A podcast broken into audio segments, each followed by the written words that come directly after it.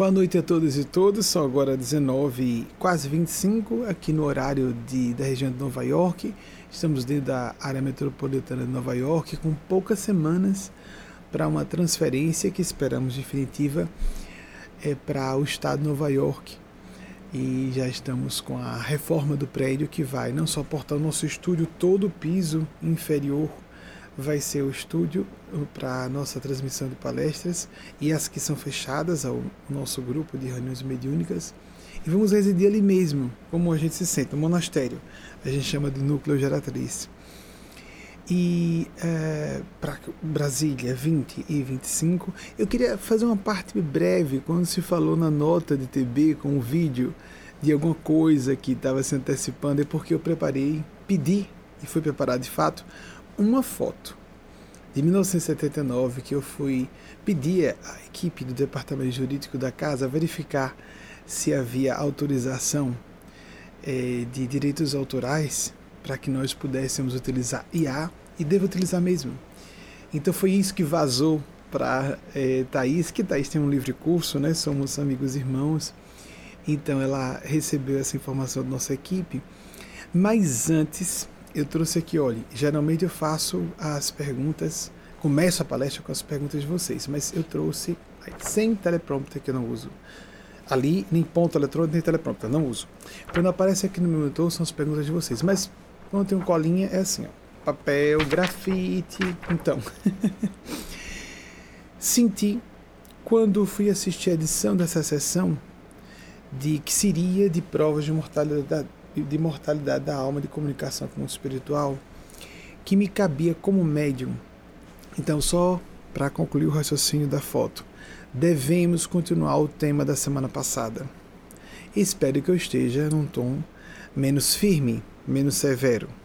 Mas isso cabe também não só ao meu perfil psicológico de ser severo quando necessário, como todas as pessoas responsáveis são, que me digam pais e mães, e profissionais conscienciosos, conscienciosas, não é? A não ser quando a gente não tem respeito pelo que está fazendo ou não tem consideração com as pessoas às quais prestamos os nossos serviços, sejam os familiares para filhos e filhas, por exemplo, seja seja com nos relacionando com clientes ou com uh, fornecedores para quem sejam e aqueles a quem nós fornecemos produtos de acordo com o gênero de atividade a que a pessoa seja dedicada. Mas, como médium, vi que havia uma falha que precisava, não uma falha, uma lacuna, falha diferente, lacuna, uma lacuna que propositalmente pareceu ser deixada pela espiritualidade maior para que eu percebesse, tomasse iniciativa. Quanto a uma iniciativa, Eugênia Spaz disse: pode, Aí pode mesmo porque você sorriu, ela deve. Ela deixou uma brecha para que eu trouxesse meu testemunho como médium da perspectiva de um cético ou de uma cética, porque eu me sinto assim. Na verdade, todos e todas devemos ser céticos e céticas. Até quanto nós pudermos ter autorização das nossas avaliações, das nossas observações, agnósticos e agnósticas também. Para que depois tenhamos convicções bem fundamentadas. Eu estou me apropriando da palavra agnosticismo para que nós não sejamos pessoas crédulas. Alguém de boa fé, óbvio, se nós estamos acompanhando alguém, a gente pressupõe a boa fé da pessoa até que se prove o contrário. Pode dizer, ah, Benjamin acredita que recebeu um espírito e o rapaz que recebeu é, acredita que tenha sido. A gente tem que ter cuidado com esse tipo de é, pressuposição, essa, essa conclusão a priorística que pode ser ofensiva ou leviana. Veja, o rapaz é um professor de medicina, um rapaz instruído, eu o conheço pessoalmente, isso é um ponto importante a considerar. Mas quando a gente vai observar, e o que eu achei mais interessante nisso, que eu quero comentar, que estou com a colinha aqui, Quando tiver, eu trago. Quando eu estiver preparado, eu digo a vocês. Porque como eu vou seguir, embora debaixo de supervisão deles, então eu estou com, a minha, com os tópicos que eu quero falar para vocês. Muito breves, mas importantes. a elegância da espiritualidade maior, que não quer ficar fazendo adivinhação, como quem está num um pátio de recreio, numa escola, guardando pedrinhas nas mãos, colocando as mãos para trás. Quantas pedrinhas eu tenho na mão? A espiritualidade sublime, os gênios celestes, não são adivinhadores. Não vão satisfazer caprichos vãos nossos de para que eu acredite, vocês têm que trazer um fenômeno para mim para que eu possa acreditar. Eles não vão se submeter aos nossos ditames voluntariosos, a miúde pueris, não importando quanto julguemos que mereçamos. Isso é uma opinião nossa, não o julgamento deles. Há um ponto em comum em toda fala de Bruno, que é exatamente o tema universal. Por isso é o mais importante, mas é o menos comprobatório. O tema de a pessoa estar abatida na época da pandemia.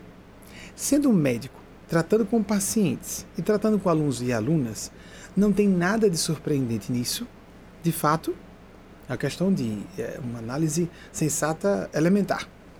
Não tem nada de surpreendente, ainda que tivesse sido dito, que ele esperava, ao voltar às aulas presenciais, é, que estivesse empolgado. Ah, estou voltando às aulas presenciais, mas o climão natural em hospitais, para quem não está trabalhando em hospitais, ou no seio da, dos, das disciplinas no campo universitário, ou da área de atuação de saúde humana, está difícil.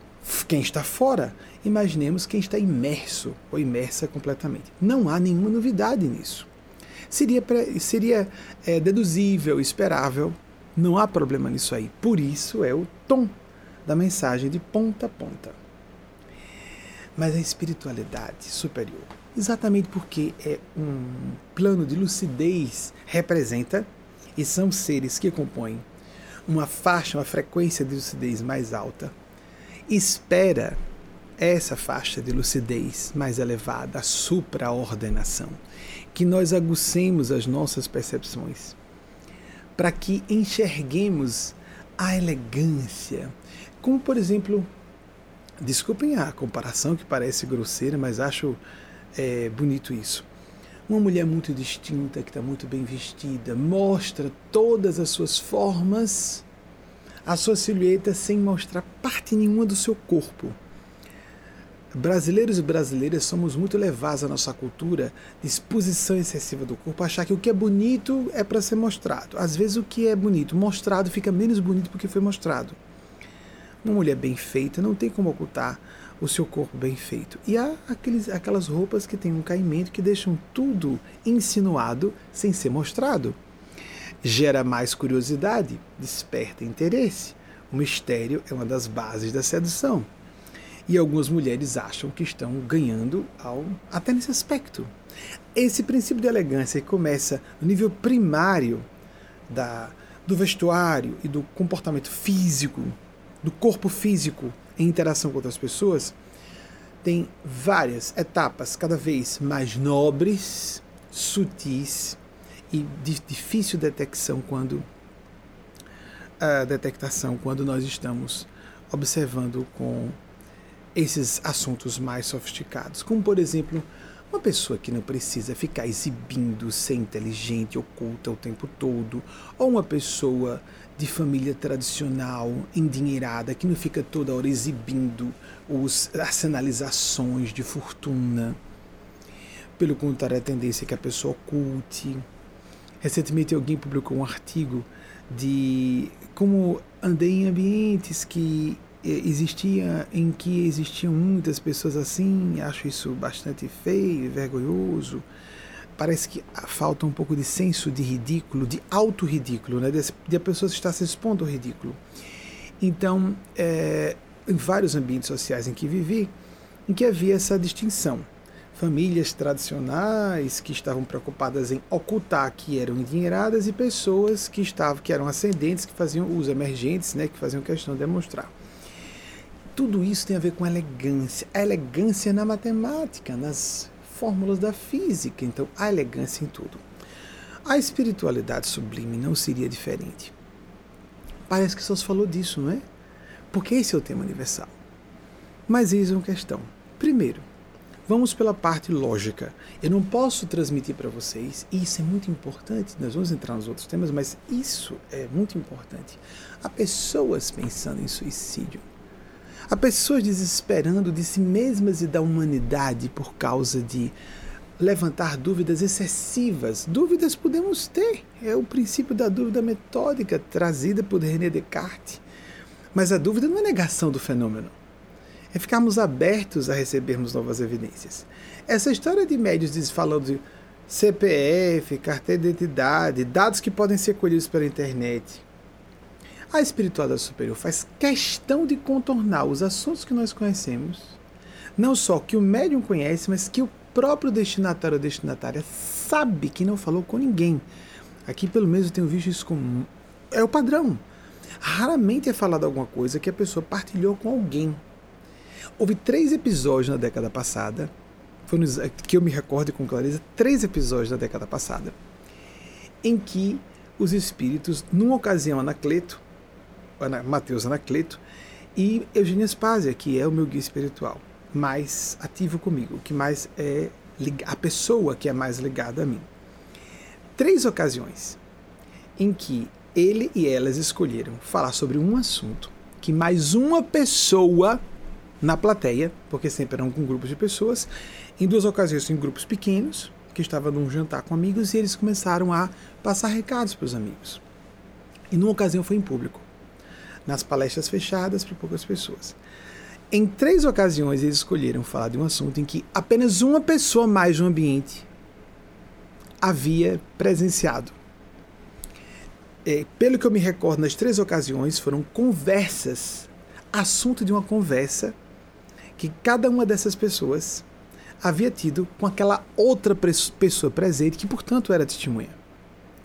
E por que eles fizeram isso? Olhem que interessante porque as pessoas que receberam a mensagem não se lembraram. O assunto era tão emocionalmente é, delicado, memória é muito envolvida, os estudiosos falam muito sobre isso, com emoção, e deu um branco. É comum que, das vezes em que houve, todo médium comete falha de filtragem. Às vezes a falha de filtragem onde a gente nem imagina que, que haja falha. Por exemplo, o tom, a, a forma de abordar um assunto, tem graus e formas de falha e filtragem de todo modo. São um ser humano falível, os seres superiores são eles e elas dessas faixas mais altas. Eu tenho que dar esse testemunho. Muito bem. Os assuntos eram tão delicados que essas pessoas não se lembraram. Porque não é na, na década passada, em público, uma pessoa recebeu uma mensagem com vários assuntos. Ela não lembrou de nada. No dia seguinte estava em pânico. Lembrei de tudo, Benjamin. Meu Deus, como não lembrei. Porque essa pessoa é média ostensiva, ficou intoxicada, envenenada pela multidão. Foi no início da década passada, quando eu comecei a fazer atividades mediúnicas públicas, e a multidão olhou para a pessoa, exalou aquela ideia. Não pode ser verdade, não pode ser real o mundo espiritual assim. É um paradoxo. Alguém pode dizer, ah, mas a pessoa está indo para uma palestra dessa, ela acredita. Não, há uma parte de nós que acredita e outra parte que se apavora. Se existe um mundo espiritual, tem que dar satisfações. Eu estou sendo observado, observada, sim. E mais, quer acreditemos ou não. Então, normalmente, mas em situações assim extremas, o que nós vemos depois é quando Eugênia fala Aí nós vamos só perguntar. Wagner, quando você for fazer edição, pergunta a pessoa se alguma coisa ela disse com alguém. não se esqueça de perguntar. E as pessoas, algumas já tomam iniciativa, olha, não falei disso, isso nem com a minha terapeuta. Agora então entra o assunto. Estou, para quem acha isso desimportante, eu peço a compreensão e a paciência de vocês. Não é desimportante para quem está desesperado, desesperada, descrente de espiritualidade, de divindade, de, de religião, lato senso, religiosidade, espiritualidade. Estamos desvinculados de todas as religiões formalmente organizadas. Inclusive do meio espírita, formalmente nos desligamos em dezembro de 2008, há 12 anos já, portanto, com todo respeito ao meio espírita. Ao meio católico aqui fui vinculado Há pessoas decentes em todas as religiões e fora delas. Inclusive porque estamos fora delas. E, lato senso, cristãos, cristãs somos. Porque seguimos a principiologia moral e espiritual do nosso Senhor Jesus. Acreditamos que não há nada semelhante. É a nossa opinião e é daqueles e daquelas inteligências mais avançadas que nós representamos, esses seres. Vejam só, esse ponto da fala de Bruno para Bruno sobre a pandemia é o tema universal, por isso foi trazido a público. Mas observem, ele disse que estava se sentindo anestesiado. Nossa, foi essa palavra que caracterizou bem o que eu disse, os sentimentos. E como foi que nesse período, o que era deduzível, era que nesse período em que a pessoa está com os sentimentos bloqueados, em que ela não está com, que ela está com dificuldade de acessar suas intuições, de acessar a empolgação no trabalho, de se conectar aos entes queridos, que as preces e os momentos de meditação estejam um lixo em termos de concentração. Então Eugênia Spazia fez questão de dizer: você não diria excelente, mas estavam regulares, não estavam ruins. Por uma questão de dedução, se eu soubesse que ele estava mal, só isso, olha, Bruno me disse que está ruim, alguém viesse me dizer que ele não falou com ninguém, que está ruim no trabalho, está ruim com a família, como estão as preces? Uma porcaria porque é um momento por excelência de sentimentos. E ele estava regular na média. E isso, como ela falou, e ele confirmou, reforçava a ideia de cobrança, mas por que, que eu estou assim no relacionamento com as pessoas, com os meus alunos, alunas, meus pacientes, minhas pacientes? Se até as minhas disciplinas eu estou cumprindo regularmente bem, estou numa boa concentração, num bom foco. Isso é completamente contradedutivo. Vejam a elegância dos espíritos. Está embutido. E ele não falou com ninguém. Ter se mantido cortês em casa. A pessoa pode chegar em casa e ficar emburrada. Se a pessoa não é pelo perfil dócil dele, eu não esperaria que ele estivesse a patadas em casa. Mas ele poderia perfeitamente desabafar sobre o assunto. Com a mãe, com a irmã, com o cunhado que é muito próximo, como irmão, com a terapeuta. Ele não falou com ninguém manteve-se polido apenas internamente, ou seja, não estava perceptível por fora. Isso é contradedutivo também. Mais ainda, para, aí onde entra conhecer Bruno. Mas você conhece o cara? Sim, amigos, amigas. E por que Eugênia Spásia faz questão com o seu grupo? Tem, por exemplo, no livro é, No Mundo Maior, de Chico Xavier, Chico Xavier não foi só um grande líder espiritual para o meio kardecista, foi um líder espiritual do Brasil. Chico Xavier, no livro O Mundo Maior, fala de Eusébio, mentor espiritual, que tem um sistema, um método de trabalho que é o mesmo daqui. Eusébio, esse guia espiritual que aparece nesse livro, é ligado ao nosso grupo do Solto Quântico. E Eusébio usava um método: abrir para perguntas e falar com os discípulos antigos da casa. Eugênio comentou isso, olha, nós seguimos o sistema de Eusébio. Em ocasiões em que isso se faz necessário, acontece a fala para quem a gente menos espera, quem não acredita em nada. Wagner, meu esposo, presenciou com Maisinha, Mais Amarante, é, que é, já deu aqui recentemente testemunhos a respeito disso, um episódio em que uma moça evangélica, no tratamento odontológico, lá ia ser tratado um momentinho, pedir licença, dentista, os espíritos, você de que religião? Eu sou evangélica. Posso passar uma mensagem para você mesmo assim?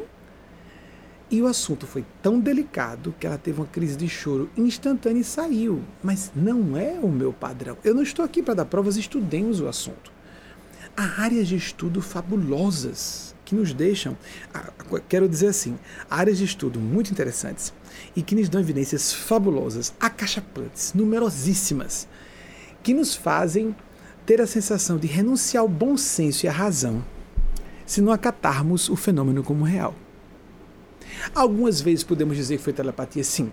Algumas vezes podemos explicar como leitura não verbal, de linguagem verbal, sim, sim. Há alguns momentos em que nós podemos dizer isso é charlatanismo, alguém inventou, sem dúvida, há gente mau caráter em toda parte. Mas há uma categoria significativa por várias, vários âmbitos de estudo de fenômenos que não têm como ser explicados de outra forma senão considerando a existência do mundo espiritual e de que nós sejamos imortais. É só a gente ter acesso a essa área de essas áreas de estudo. Já estamos aqui várias vezes. Os estudos de experiência e quase morte, os estudos de revivescência, na verdade é da é, a revivescência de experiências passadas, não necessariamente outras vidas.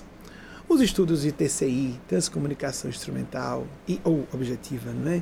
ou seja, com aparelhos eletrônicos. A antropologia que estuda xamãs. A psicologia de profundidade que toca na psicologia transpessoal, embora sejam coisas distintas, são áreas distintas.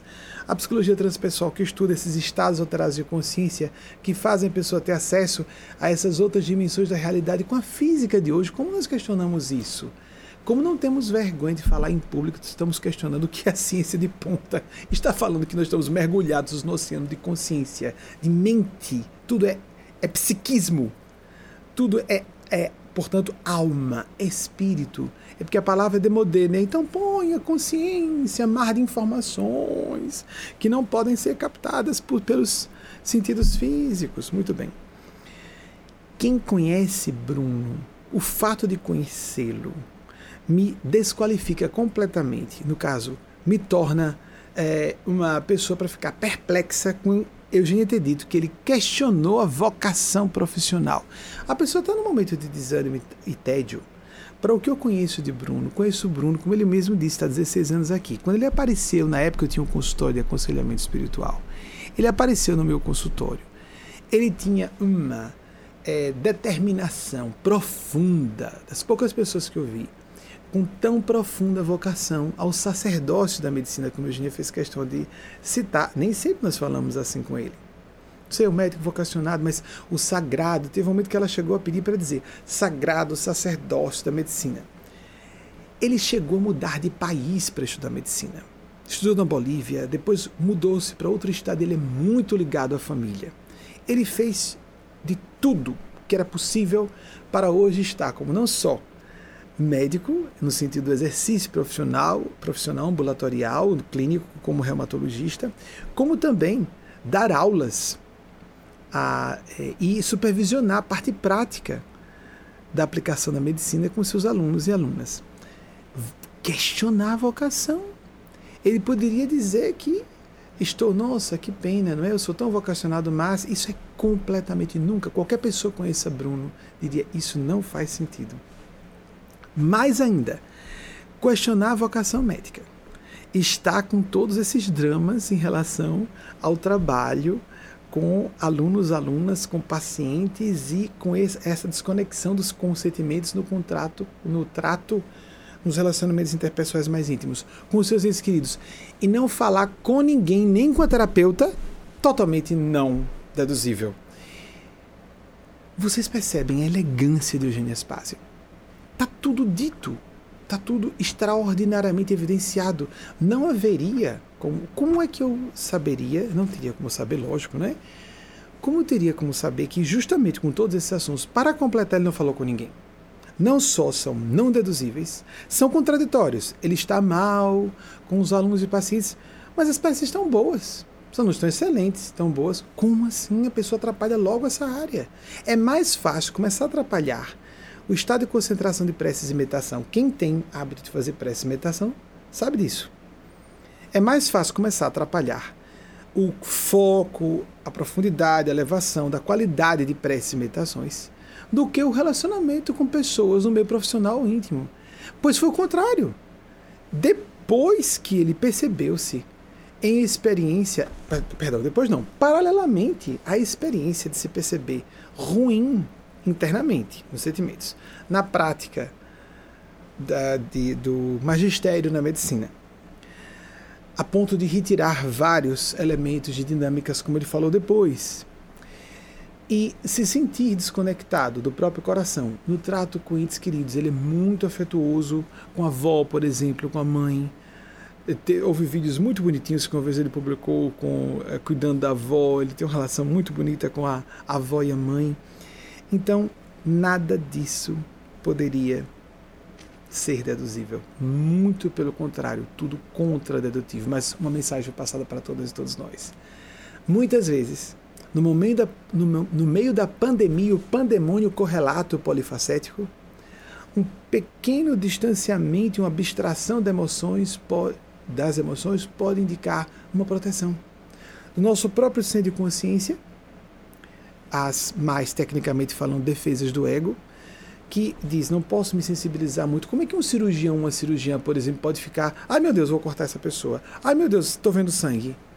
Mas nós estamos um pouco assim, alegórica, metaforicamente, nas nossas experiências traumáticas. Uma moça na internet, isso é uma coisa, uma coisa divertida, a que eu tive acesso recentemente. Pelo amor de Deus, eu estou cansada de ver momentos históricos. Tá bom, já vivi muitos momentos históricos. Dá para parar? Aí a gente tem que descer do bonde da história. Não tem como. Né? Apenas em alguns momentos isso é mais denunciável. E eles, quando querem, elas, quando querem, alguém vai dizer: Ah, mas se eu tivesse uma prova dramática seria maravilhoso. Amigas e amigos, eu estou há 30 anos, só na parte pública 31.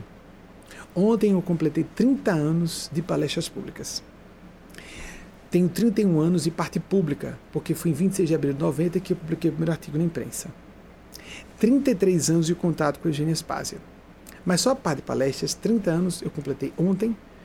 E nesse mês de maio, 25 anos que vim fazer o meu primeiro périplo de conferências aqui nos Estados Unidos, nessa região de New England, quatro estados aqui. Nova York, Nova Jersey, Massachusetts, qual foi outro estado? Nova York, Marconi, Connecticut, onde eu estou. Nessa região, nesses quatro estados. Eu era muito mais jovem do que eu pensava que era. Estava com 25 anos, eu faria 26 anos em outubro. Então, completei um quarto de século. Então, na minha experiência, eu garanto a vocês que acontece exatamente o contrário. Eu vi pessoas acompanhando fenômenos extraordinários e que se assustaram. Deixa eu contar com vocês. Pronto, deixa eu dar uma ilustração de uma dessas curiosas. Um belo dia, Eugênia Spazia disse: Eu quero que você telefone para essa moça que tinha acabado de começar a frequentar as nossas preleções. Dia que eu queria parabenizá-la pela data de hoje. Ah, então, vocês vejam, eu não sabia nem o dia do aniversário da moça. Ah, aniversário. Não, você não fale de aniversário. Dia que eu estou parabenizando pela data de hoje. Tá certo, exatamente assim, exatamente assim. Então eu telefonei para a moça. Na época ainda telefonava para as pessoas, raramente eu uso ligação de áudio em tempo real. É mais prático, não é, para lidar com muita gente.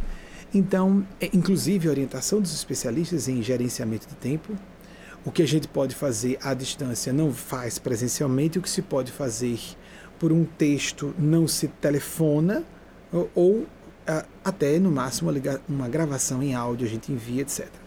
Então nesse dia eu telefonei a moça ficou estupefata. Benjamin, Benjamin, nem minha mãe conhece essa data. Aí, fulano, que data é essa?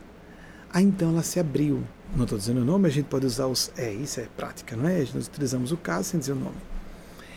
Essa data é a data de aniversário de um relacionamento extraconjugal que eu tenho. Eugênia Spazia não deu um A depois disso, sobre se estava certo, se estava errado, nada. Era a experiência da moça.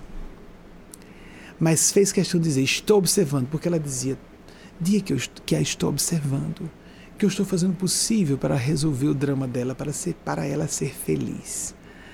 Mas não disse: volte para o esposo, nem continue nesse relacionamento investindo nisso para resolver tudo. Era tão sigiloso, tão sigiloso, que ninguém sabia. Provavelmente, eu não sei, mas provavelmente nem o cara sabia. Porque geralmente é a mulher que guarda essas datas, né? Meu Deus, meu Deus, ninguém sabia. Não, fulana. Como assim ninguém sabia? Os espíritos sabem. Você está falando de ninguém no plano físico sabia. E aí vocês me perguntariam: essa moça está aqui? Uh -uh. Algumas pessoas têm pilhas de mensagens dos espíritos. À medida que nós recebemos mais evidências, podemos nos julgar mais especiais, podemos ser mais atacados por forças contrárias e podemos ser levados a testes mais difíceis, porque a quem muito foi dado, muito será pedido. É princípio cristão e é princípio das leis universais e podemos nos assustar. E quando o fenômeno é extraordinário demais, nós somos levados à suspeição. Falei muito, não foi?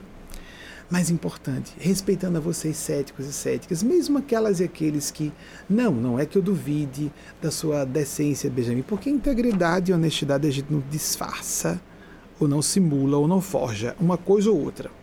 Fica óbvio, quem tem um mínimo, não precisa nem estudar muito linguagem não verbal, a gente percebe quando a pessoa é íntegra ou não. Mas a pessoa pode, é esse o esforço que eu estou fazendo, Ah, coitado, Benjamin, ele acredita. Isso é um fragmento da mente dele, é o lado meio doidinho dele, tem uma esquizoidiazinha aí, um grau de esquizofrenia, anda vindo dos espíritos tal. Amigas amigos, digo por mim e por todos os médios ostensivos que eu conheço, médium, médiums ostensivos e ostensivas ou evidentes, aquelas e aqueles que demonstram mal para a normalidade, todos nós, todas nós temos nossas dúvidas sobre nossa própria sanidade mental. Aliás, toda pessoa ligeiramente madura psicologicamente, de vez em quando tem suas dúvidas sobre o quanto não tem algum distúrbio cognitivo. Isso é um sinal, paradoxalmente, que estamos um pouco mais lúcidos, mais lúcidas. Terminado isso, espero que aqueles e aqueles que acham isso dispensável, não é. Para quem é dispensável, um pouquinho de paciência. Para quem precisa, precisa muito, muito, muito. Sempre há aquele fenômeno, repito, que a gente pode explicar de outros modos e outros. Eu estou a 7 mil quilômetros nesse momento de Bruno. 7 mil Não interagimos. Quando ele me falou, como ele disse, aí, Benjamin está sabendo que eu vou ter as aulas presenciais, eu poderia até deduzir. Estão todos vacinados na área de saúde. Porque eu tinha falado com ele, olhe, Bruninho, fique em prece. Porque hoje talvez você receba a mensagem. Só isso. Às vezes nem aviso diretamente a pessoa, peço a Wagner para avisar existem os espíritos, ou anjos, ou Espírito Santo de Deus, ou os Espíritos Santos que representam Deus, ETs, civilizações superiores, como você queira denominar. O que interessa é que essa realidade é inconteste.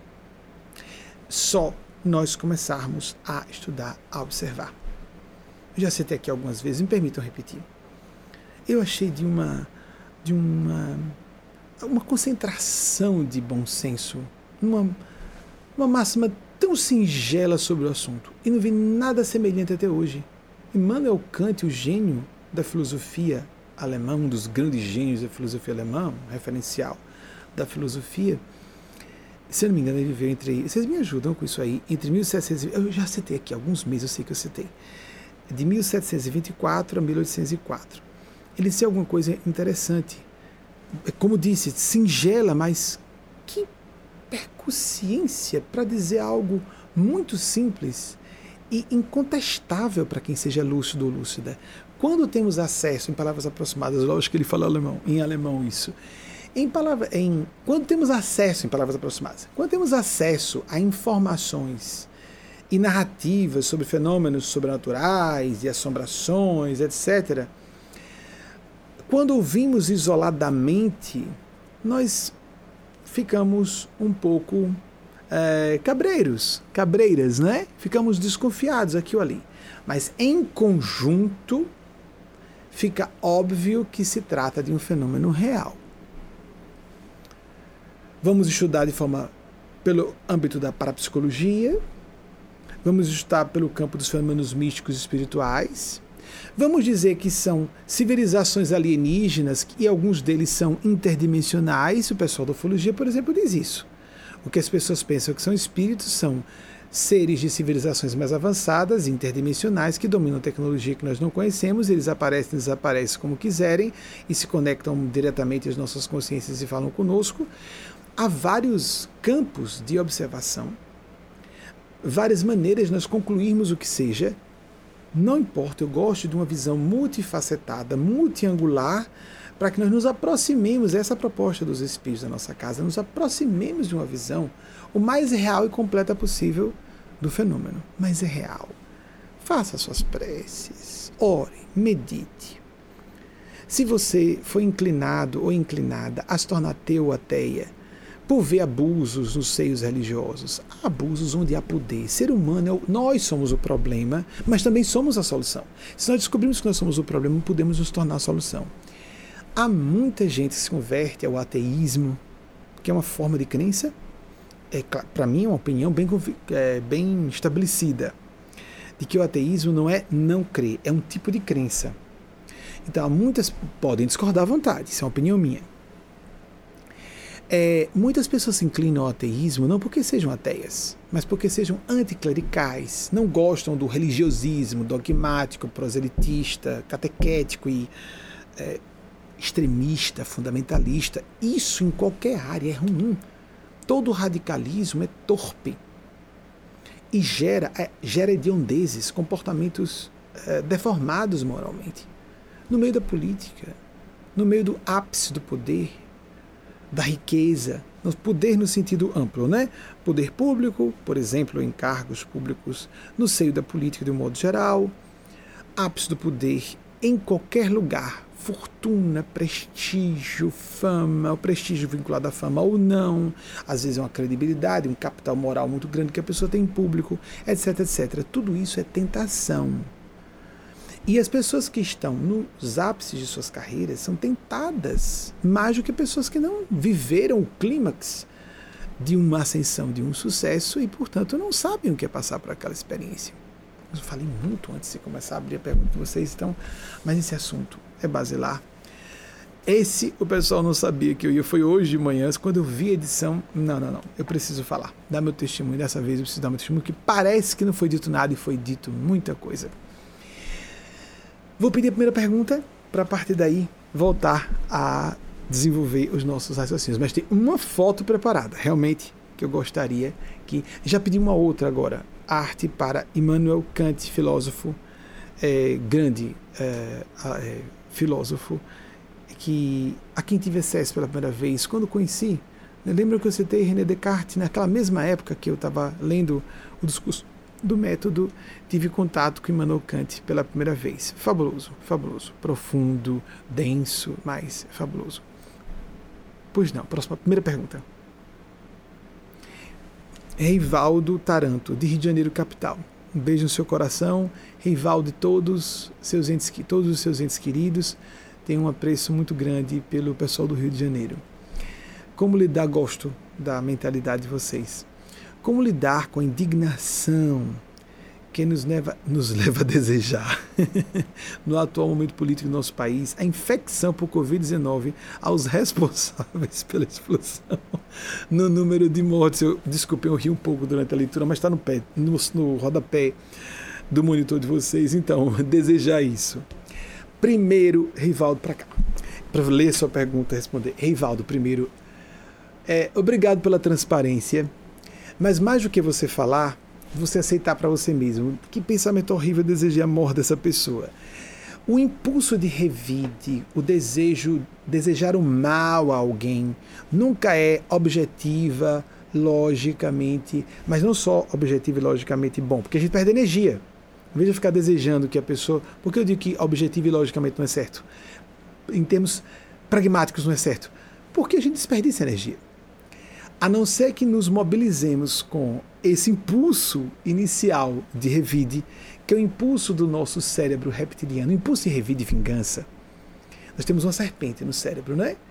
Ah, o bulbo raquidiano, ou ah, o cérebro reptiliano, a parte que é mais o tronco cerebral, que é a parte nuclear. Nosso cérebro foi desenvolvido por camadas no correr da evolução das espécies.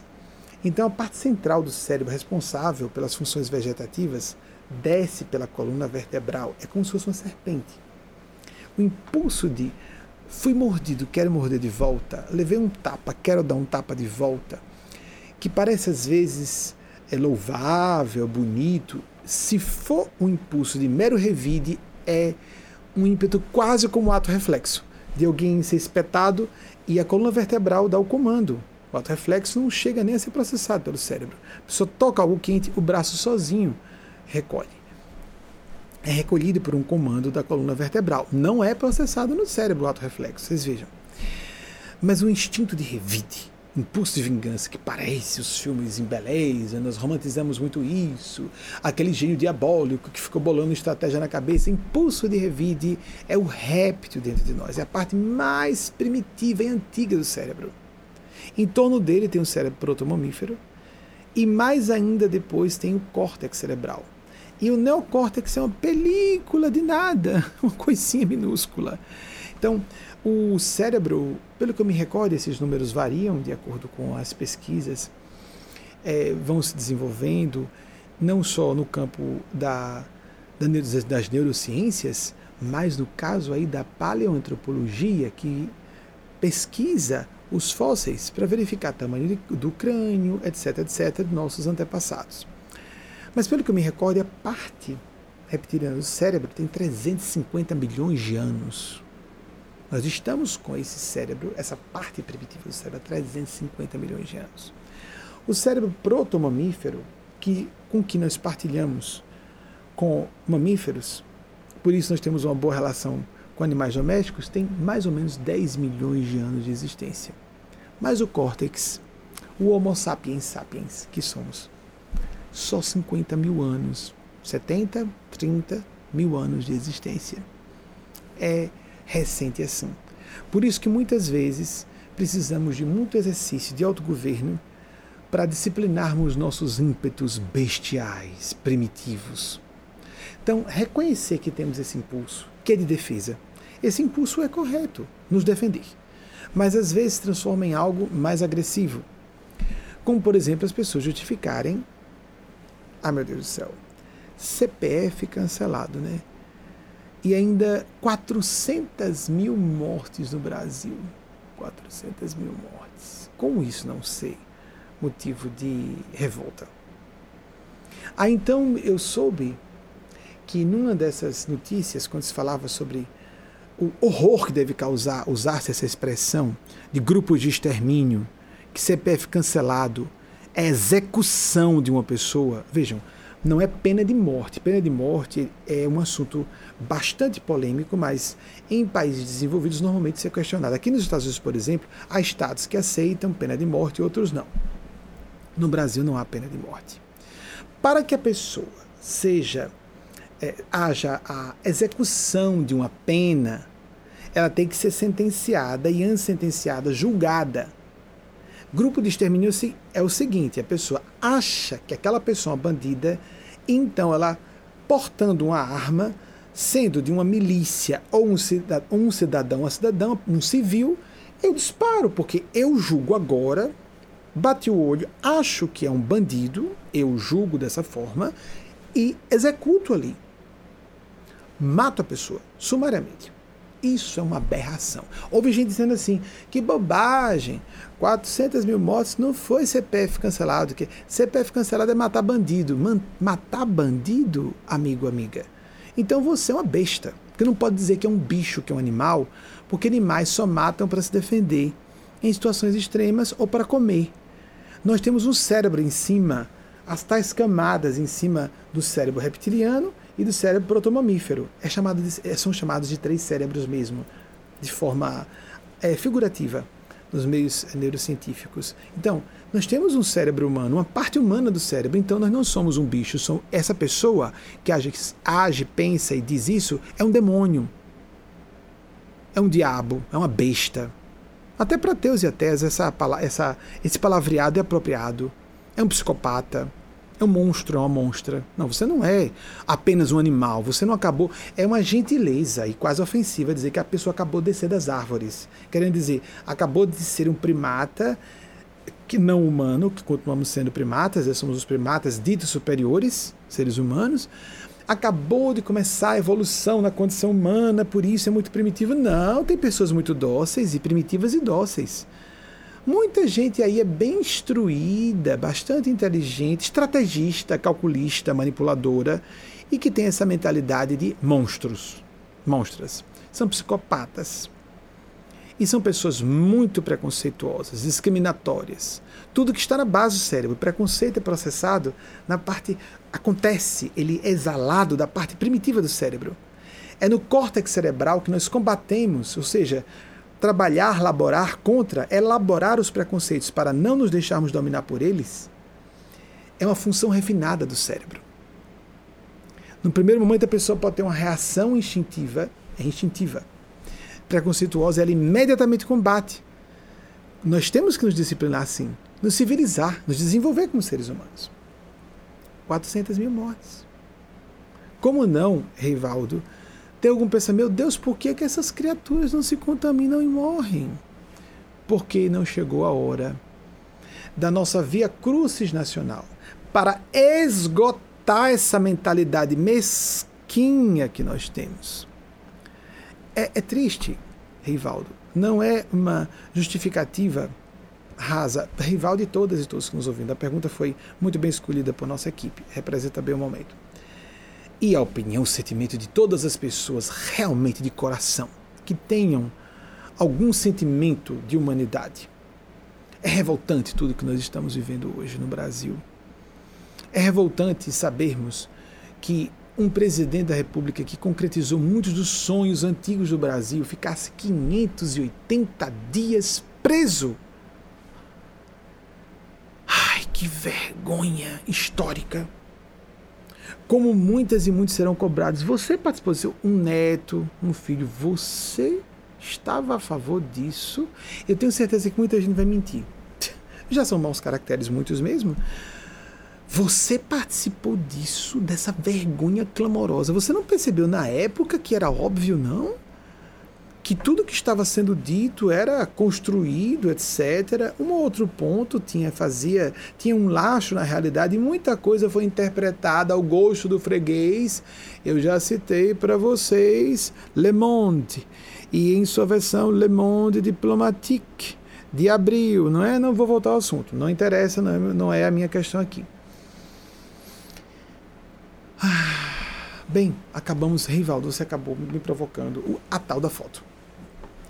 Porque quando falei aqui a semana passada de Luiz Inácio Lula da Silva, amigas e amigos, olhem, não sou filiado ao PT, não sou petista, não tenho definições políticas. Ah, de esquerda, direita, eu acho isso uma bobajada.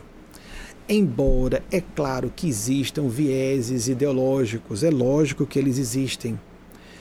Mas no Brasil nós não temos tradições partidárias. Os cientistas em política dizem isso há décadas. Se há um partido que tem alguma caracterização que lhe dá uma feição de partido no Brasil, é o PT. Isso é fato. Não sou filiado, é só vocês procurarem as autoridades do PT. Não sou filiado a petistas. Não conheço pessoalmente o ex-presidente Lula. Zero Amigas e amigos, por que, que nós só podemos falar alguma coisa se a gente tiver um jogo por trás? Não estou interessado, não só disse pessoalmente, mas digo em público, não estou interessado em cargos públicos. Se receber propostas, vou receber uma negativa. Ah, você achou que eu estava. Eh, era um jogo de cena, né? uma gentileza. Não, realmente é um fato, é, é literal. Eu não vou ocupar cargos públicos. Não é meu projeto de vida. Mas como muitas e muitos de vocês que nos ouvem, nós estamos preocupados com o país, com a nossa população, com nossos entes queridos, com nós próprios, nós mesmos e nossa saúde. Quando eu falei aqui 700 milhões de vacinas, alguém alguém foi falar assim: "Ah, nós negamos em agosto do ano passado 70 milhões de vacinas da Pfizer, só da Pfizer". Somando-se todas as, todos os fabricantes que nos ofereceram vacinas, nós chegamos, esse número foi uma fonte segura, uma só, mas é, acho bem razoável, porque houve outros laboratórios que ofereceram. Nós chegamos ao número exorbitante de vacinas oferecidas ao Brasil no ano passado, que daria esse número, é isso mesmo, para vacinar mais do que três vezes toda a população brasileira. Nós poderíamos no Brasil estar todas e todos vacinados e vacinadas, porque a nossa malha, a infraestrutura do serviço de saúde pública é muito melhor do que a americana. E os americanos, ó, de lavada. A última, toda hora está atualizando isso. A quantidade de milhões de pessoas sendo vacinadas por dia aqui é assombrosa. Primeiro um milhão, depois dois milhões, chegou a três milhões de pessoas por dia.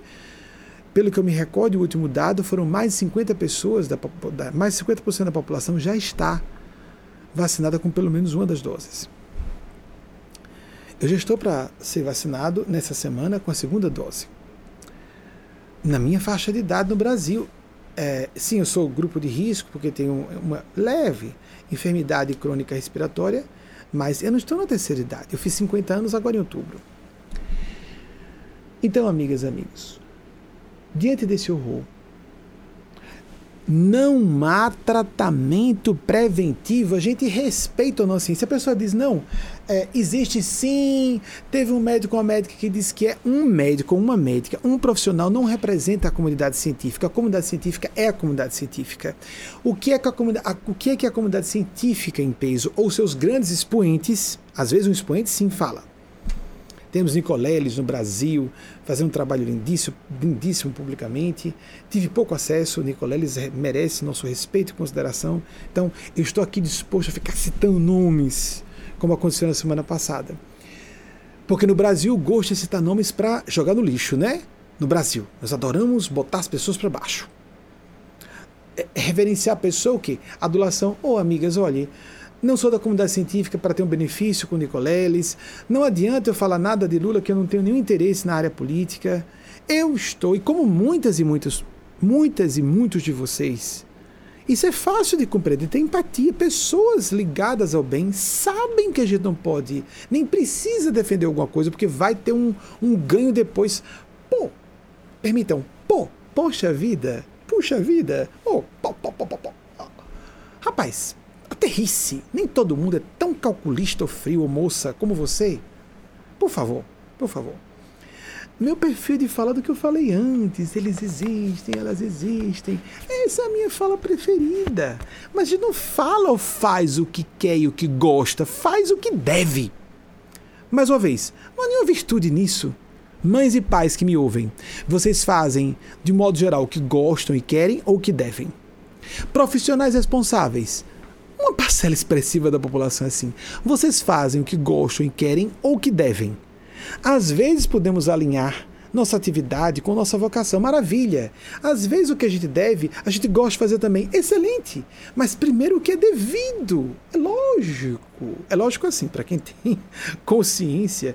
E a maior parte das pessoas tem consciência.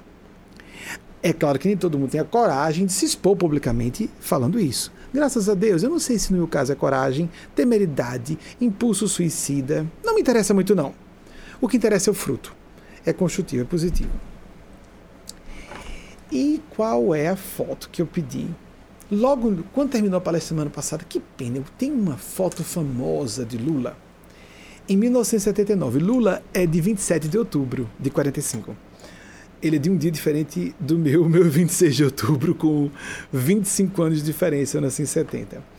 Mas o que, eu, o que me chama a atenção é porque eu tive a experiência que ele teve. Quando a gente vê uma foto de uma pessoa que aniversaria no final do ano, normalmente ela tem idade que ela completou no ano anterior.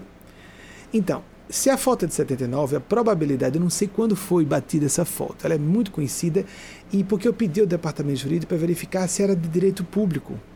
Eh, perdão, se, era, se havia autorização para o uso de imagem sem questões de direito autoral.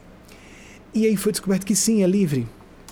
Eu pedi, ah, não usei porque eu não tinha pedido licença antes, verificado com o pessoal. A gente está com esses cuidados, naturalmente, e, e Lula é uma figura pública. E essa foto, vejam bem, lembra que eu disse que na casa de 30 anos? Não era casa de 30 anos, ele tinha 33 anos, ou no máximo 34. Não era um homem especialmente bonito, normal. Não chama atenção pela beleza. Tá com o penteado e a barba normal, como aqueles metalúrgicos ali no ABC. 33 anos. Sem redes sociais à sua disposição.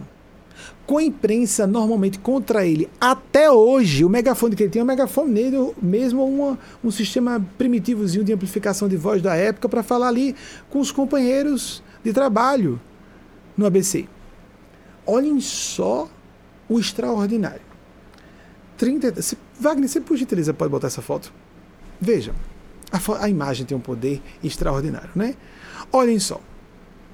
Esse cara aí falando estava na época com 33 ou no máximo 34 anos.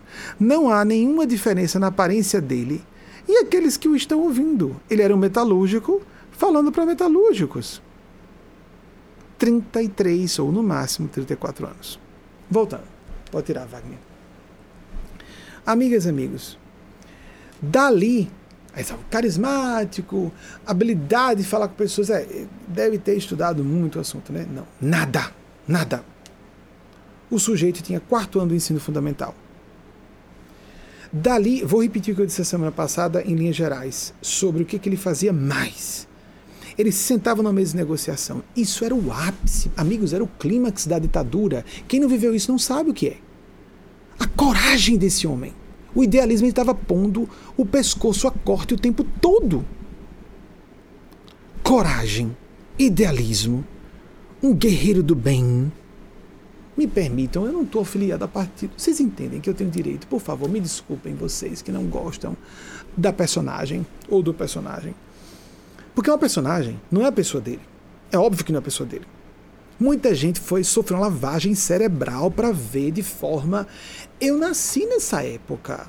Eu nasci com a doutrinação de que comunismo e o pessoal da esquerda. Eu nasci, eu vivi em colégio religioso católico. Deus, pátria, família. Eu cresci em ambientes assim. Minha família de feição de, de direita, tudo isso. Se você é contra, deixa eu dizer a você, por favor, mantenha a mente aberta. Nós estamos numa urgência nacional. Eu compreendo, eu vivi isso também. Eu tenho 50 anos. Minha infância toda foi no ápice da ditadura. No, em ambientes conservadores, na família e na escola e na igreja. Não tive contato com padres da teologia da libertação. Leonardo Boff, acho que recebeu uma condecoração. Né? Excomunhão deve ser condecoração. Um homem de bem até dizer chega, Leonardo Boff. Vamos citar, deixa a boca. Leonardo Boff, tudo que ele escreve vale a pena ser lido. Tudo que Leonardo Boff escreve vale a pena ser lido. Vou repetir. Leonardo Boff, seja bem recebido do Reino de Deus, como do, de Deus e do bem você é. Excomunhão é condecoração. Não tem nada a ver com Deus. É claro que há pessoas decentes, até na cúpula da Igreja Católica, lógico, mas excomunhão, pelo que ele falou, pelo que ele escreveu, por favor. A igreja poderia não cometer esse erro. É natural, todas as organizações cometem erros. Ela poderia passar sem essa. Muito bem, já já vou falar de um padre com muito mais gosto. Mas vamos passar. Dali Lula ia falar da visão. Eu cresci num ambiente direitista. Eu cresci ouvindo, ouvindo que o pessoal da esquerda eram subversivos, forças do mal, e Deus, pátria, família, Deus, pátria, família. Eu ouvi isso desde cedo. Eu fui doutrinado a isso. Então, eu tenho empatia com você. Por favor, ouça como alguém que entende você, que sente o que você sente. Vamos nos. A gente amadurece, fica mais velho e se informa para desconstruir mitos que nos foram introduzidos à mente de modo hipnótico. Até sete anos de idade, os neurocientistas dizem que estamos numa espécie de onda cerebral. Isso é, é mensurável por uh, os nossos instrumentos, por exemplo, eletroencefalograma. Nós estamos um tipo de ciclagem cerebral e a própria, o próprio, a própria imaturidade do cérebro não está desenvolvido corretamente. Estamos num estado, em resumo, por causa dessa ciclagem cerebral e a própria imaturidade na conformação do cérebro. Até sete anos estamos em contínuo estado hipnótico o que a gente recebe da infância, isso não preste, isso é do mal, é poderosíssimo. Então, quem for contra, gente de esquerda, quem for amigas, amigos, eu fui doutrinado a isso. Eu compreendo você e continuo sem vocação, já não mais por uma questão de doutrinação. Porque não só desconstruir, a gente tem que aprender a desaprender. Isso não é novidade nossa. Há autores que falam isso. O que nos caracteriza amadurecimento psicológico é nos desvincularmos da lavagem cerebral que recebemos na infância. Porque essa lavagem é feita, ou essa introdução, mesmo que bem intencionada, sim, pais e mães oferecem o melhor para seus filhos e filhas. Profissionais, e imaginamos, as professoras e professores são um grande defensor da classe, mesmo que no Brasil é ultra vilipendiada. É uma, é uma vergonha, não, é um horror no Brasil. Vejamos o exemplo da Finlândia. É um horror. Lembro que um episódio, é, Dr. Zerbini, um gênio da medicina no Brasil, e que se tornou um dos referenciais internacionais, era São Paulo e Cleveland, os grandes centros de, de cardiologia e cirurgia é, cardiológica. Então, em um certo momento, ele foi ser apresentado publicamente. Aí então disseram: Doutor Zerbini, ele, é, doutor professor Zerbini, ele, com licença, professor doutor. Ele pediu inversão. Ele interrompeu quem estava apresentando para corrigir a ordem. Vocês acham que isso é arrogância? Não. Eu acho que Dr. Zerbini, o professor Zerbini, estava chamando a atenção às pessoas para essa esse ultraje à profissão de professores e professoras. Uma sociedade não se desenvolve sem focar profundamente a educação e sem prestigiar os profissionais que se dedicam a ela em todas as, todos os níveis de instrução. Da pré-escola à, orientação de uh, mestrados, de, de, para dissertações de mestrado, os orientandos de doutorado, ou para quem está fazendo tarefas de pós-doutorado e recebe orientação de alguém que já é um mais, ou uma AIS, vamos colocar assim, naquela área, em todas as escalas. É lógico, o professor e a professora treinam todos os outros profissionais. Ele não era só médico, ele fez questão de ser professor, doutor. Não, por acaso, hoje, a pessoa da sessão de provas é um médico. Então, professor, doutor Bruno Costa. Bruninho, pra gente, pros íntimos. então, voltando. Lula. Então, ouçam de coração aberto. É uma urgência nacional. Não há tempo, não é realista, não é plausível, não é lógico, não é possível da noite para o dia surgirem líderes. Não se fazem líderes eles nascem prontos. Eles podem ser burilados. Me perdoem aqueles que discordam dessa tese. Eu sei que é muito comum. Não, as pessoas não nascem líderes, elas se tornam. Não, as pessoas não nascem gênios, elas se tornam. Como reencarnacionista, falo isso. E se você não é reencarnacionista, eu digo a você que então é mais válido ainda para você. Genialidade intelectual. Especificamente, genialidade no campo da inteligência, com as múltiplas inteligências, como a tese das múltiplas inteligências de Howard Gardner, já citei algumas vezes aqui Howard Gardner, não importa. Ah, nós temos várias. Ah, os testes de QI medem muito pouco, só basicamente relacionados à inteligência verbal linguística, inteligência lógico-matemática, várias formas de inteligência. Essas também, óbvio mas há muito tempo que já caiu por terra essa história. Qual o QI da pessoa? Peraí, francamente, isso é uma limitação, isso é uma estupidez, isso é uma falta de inteligência falar sobre QI, teste QI. Já é uma coisa ultrapassada para os meus acadêmicos há um bom tempo, para quem tem um pouco de juízo mesmo os meus acadêmicos. Então, a genialidade e a virtude excepcionais podem e são aprimoradas no correr de encarnação quando a pessoa está focada naquilo. Mas nasce com a pessoa não se desenvolve o gênio do dia para a noite. Lula saía daquelas situações. Carismático, ecoando o gosto popular. Repito, estávamos na era da ditadura. Na internet existia como um primor, como os primórdios da internet tinham surgido em 69, como um sistema de defesa dos Estados Unidos para um eventual ataque nuclear de grandes proporções. E aí foi desenvolvendo-se no correr dos anos até que surgiu a internet, mais ou menos como entendemos, nos anos 90. Mas como hoje é a era das redes sociais, nada, é uma sombra, não existia nada. Ele não só não tinha redes sociais, ele não tinha imprensa a seu favor. Ele não tinha o poder constituído a seu favor. Ele não tinha poder econômico a seu favor. Ele sentava à mesa com os industriais ou os CEOs das multinacionais os, os presidentes daquelas empresas no Brasil. Por aqui de raiva, imagine como essas pessoas estavam com ele. Com gente da alta cúpula militar no ápice da ditadura. A gente consegue conceber como estava o climão nessas salas. E colegas radicais de esquerda.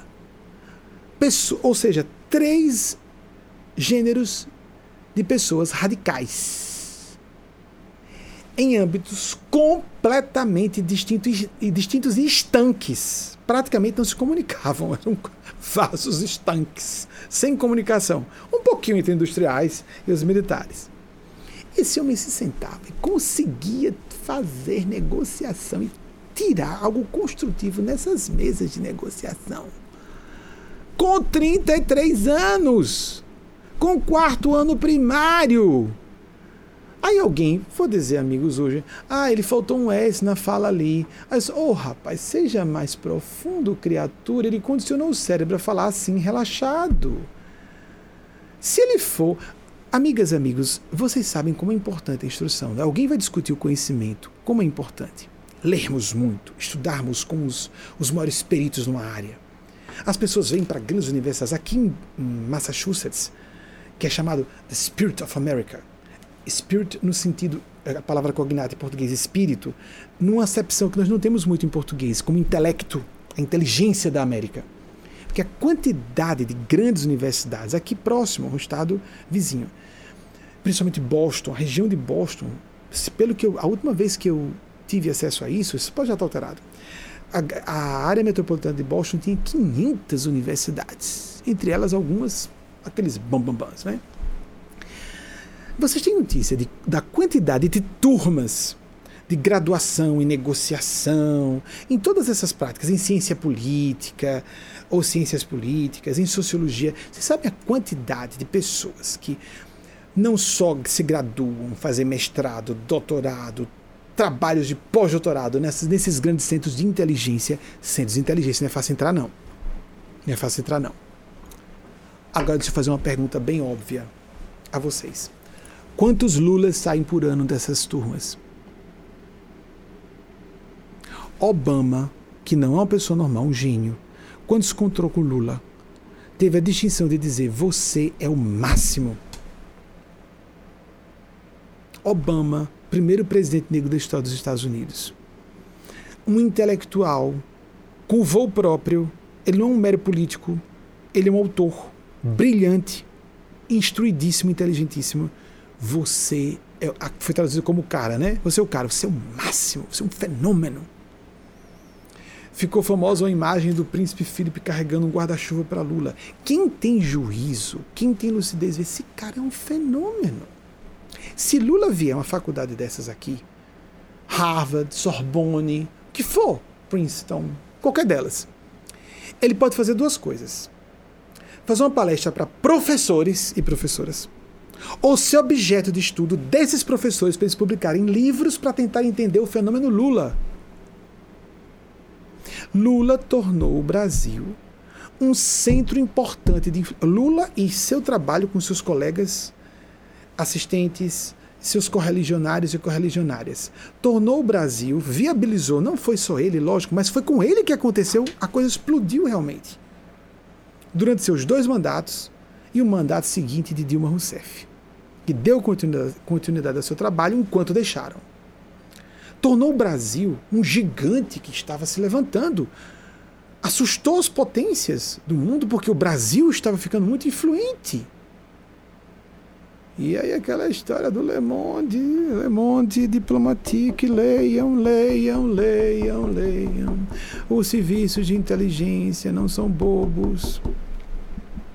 E nós caímos no conto do vigário de que, oh gente, aquela Lula não sei o que, palavrão com Lula. Eu nem repito. Oh, que oh, oh, tão superficial, tão, tão bobo, tão bobo, tão besta, tão óbvio, tão óbvio, tão óbvio.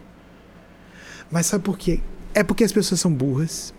É porque as pessoas não são instruídas ou inteligentes. Não, uma mesquinharia nacional. Uma parte expressiva da nossa população tem uma mentalidade que elogiar a pessoa é adulação. Não se elogiar. Aqui nos Estados Unidos, vocês acreditam Olhem só, vejam só. Eu fiquei sem acreditar quando eu vi. Quando eu publiquei os primeiros livros, eu fazia dedicatórias a pessoas. Depois os espíritos disseram: olhe, parte do que disseram é verdade, porque as pessoas podem virar o ovo. Desculpem a expressão pesada. Podem virar o humor e a sintonia. É melhor você não fazer referência a elas nos livros. Mas eu publicava, meus primeiros livros foram publicados homenageando pessoas. Alguém vai dizer que história é essa de você homenagear uma pessoa, dedicar o livro a uma pessoa no início de um livro? Eu, é, com licença.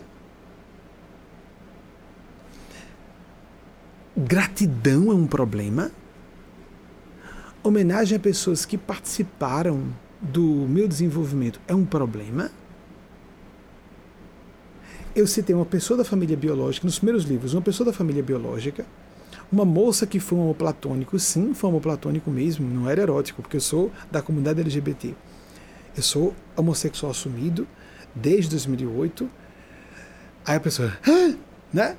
Por quê? 10% da população é gay, querida, apenas uma parte esconde. Só isso. Eu assumo. Pronto, tô casado, não estou chamando nada, ó, casado.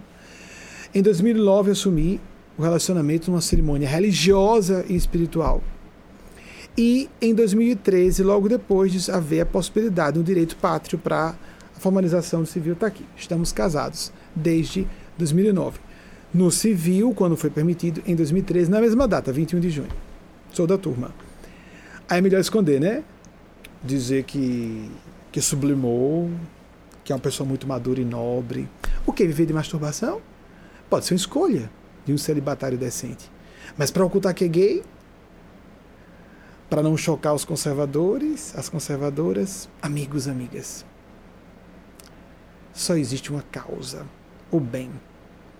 E no ataque às minorias, e as minorias são negros e negras, mestiços e mestiças, principais, né?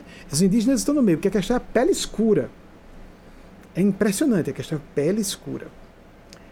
Mulheres que não se veem, às vezes, como vítimas disso e participam de processos de ataque contra minorias. É, um, é o bizarro, uma minoria que é maioria. Em termos numéricos, é maioria, desculpem o pleonasmo, mas é tratar, as mulheres são tratadas como inferiores apenas por serem mulheres. É um horror, é uma abominação, mas é e a comunidade LGBT que caracteriza bem isso. Veja, eu poderia falar só de homossexuais. Não, não, é a comunidade LGBT. Se unirmos os bissexuais, todos os estudos no assunto, amigos e amigas, dizem que a minoria são os heterossexuais. Só para falar de orientação sexual, não identidade de gênero, que é uma das, uma, uma das siglas do LGBT, ou quem quiser usar as expressões modernas, não é? LGBTQIA. Porque porque o que? Porque o, o que? Que é, é inglês. O, o que? Porque o queer, que não quer definir-se por um lado ou outro. O I é intersexual, uma questão genética. A pessoa nasceu sem definição clara de gênero. E o A, que é a pessoa que está vivendo a sexualidade. Então, esses, essas siglas são válidas. É apenas só porque fica grande. Eu peço desculpas àquelas e àqueles que esperam que eu diga a sigla completa. E tem um mais depois, porque há outros grupos mas para não ficar muito grande, não, não causar estranheza entre conservadores e conservadoras. Amigas, amigos, se considerarmos os bissexuais, estudiosos acadêmicos dizem que a maior parte da população, se somar homossexuais com bissexuais, é a maior parte da população. Não importa que a maior parte não diga que é bissexual. É claro, bissexual não precisa, tem direito de não dizer publicamente. Nessa humanidade tão perversa, tem direito. Mas alguns podem ter a coragem ou temeridade ou tendência suicida, não sei, como eu estou fazendo. Você está maluco, você é um líder, um orientador espiritual, o programa estava em rede nacional. Estávamos de uma rede para outra. Entramos, estávamos, quando eu publiquei, naquele exato momento que eu publiquei, que era gay, estava com um programa em rede nacional, numa rede privada. Eu não estava precisando adeptos e criar frisson, criar um escândalo. Não, amigos, foi um momento, amigas, um momento de consciência. Chegou a hora de dizer. Avisei a todas as pessoas, amigas íntimas, eu vou falar. Porque quando a gente defende as causas mais difíceis, defende todas as causas. E só há uma causa, a humanidade. Na nossa palestra, agora, aconteceu no dia 15 de março, na CSW 65, da a, a ONU Mulher, um evento da ONU realizado todos os anos, e foi, estava na sua 65ª edição, e nós, como a nossa organização, né, com o nome jurídico Sociedade Filantrópica Maria Nazaré, o Instituto Salto Quântico, como órgão consultivo do Conselho Econômico e Social da ONU, nós podemos participar desse evento. Nós estávamos dentro desse evento. E lá eu apresentei a tese que a causa da humanidade é uma só e que, inclusive, a pedido dos espíritos, nós não tínhamos que empoderar mulheres, e sim fazê-las se lembrarem de que elas já têm poder. É triste termos que falar de mulheres todos os anos, e esse evento está certíssimo de ser realizado. A, a, a ONU e a ONU Mulher estão certíssimas em terem gerado já lá desde os anos 40 a CSW, que todos os anos está na sua 65 edição, em poucos anos não aconteceu, no ano de 2020 ficou só para forma. Nós falamos sobre isso, temos que lembrar as pessoas que elas já têm a dignidade de seres humanos. Não importando a que nacionalidade pertençam, que sotaque de um idioma dentro de um idioma, que grupo linguístico pertençam, a que etnia pertençam, seu gênero, sua identidade de gênero, que às vezes não bate com o gênero designado no nascimento, sua orientação sexual, tudo. E todo tipo de diferença entre seres humanos que possamos descobrir. Das mais absurdas, como pessoa mais baixa não é vista como líder. Hello? Mas é, inconscientemente as pessoas julgam que a pessoa mais alta deve ser a líder do ambiente. Ok? Existem percentuais que estudam quantidade de CEOs nas empresas acima de 1,80m e como é difícil abaixo de 1,80m chegarem à posição de presidentes das empresas. Ok? Mas é assim. É, é, é absurdo. É injusto nesse, a esse ponto. Então, voltando a, a, a, essa história do. Deixa eu citar um outro, um outro, um outro figuraça. Com gosto, com gosto, com gosto. Amigos, eu queria que pusessem uh, dos bastidores na descrição dessa palestra a, a, o link ou a foto. Eu acredito que seja melhor o link. O link para a foto de Lula lá no ABC. É, ele é a solução para 2022, amigos amigas. Não vamos agora, ou temos ideal e temos juízo, demonstramos que somos racionais e focamos em Lula, ou nós estamos compactuando com o que está acontecendo no Brasil, um genocídio, uma desagregação econômica, social, política, sanitária inominável o que está acontecendo no Brasil. Não há tempo de criarmos debates e terceiras vias e o que for. Não há tempo, não há tempo, não é assim. A vida não funciona assim, não estamos um conto de fadas. Estamos vivendo um pesadelo. Eu propus aqui que é uma distopia concretizada. Distopia é uma fantasia, não é como uma utopia. Nunca vai acontecer. De tão absurdo isso não vai acontecer. Está acontecendo no Brasil. Algo completamente impensável, de tão absurdo, está acontecendo. 400 mil pessoas morrendo e figuras públicas dizendo que existem tratamentos preventivos com todas as provas em, contrária, com, em contrário de, ap apresentadas, propaladas enfaticamente reiteradas vezes, reiteradas vezes por autoridades científicas de peso, instituições de, científicas de peso no Brasil e no exterior, e as pessoas não têm nem vergonha de dizer isso em público. Não há tratamento preventivo para Covid-19. Existem vacinas deve haver vacinação em massa. Quando só uma parte da população é vacinada e o resto não, existe um, clima perfeito para o surgimento de variantes. Ponto.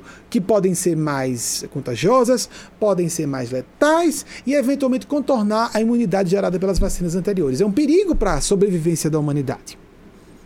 Não é bobagem. Não fiquemos. É, é infantil. É quando a carochinha eu acredito, não, mas eu não concordo, eu não concordo. Na minha opinião, cala a boca, não passe vergonha, cale a boca. Não, não vá manchar o seu nome de sua família, se você só pensa em si, que é o caso, é lógico, uma pessoa que abre a boca para dizer isso, você vai se manchar rápido. Os eventos históricos estão muito céleres. Quem diria que Lula já foi libertado? Só pensei, meu Deus, isso vai entrar nos livros de história.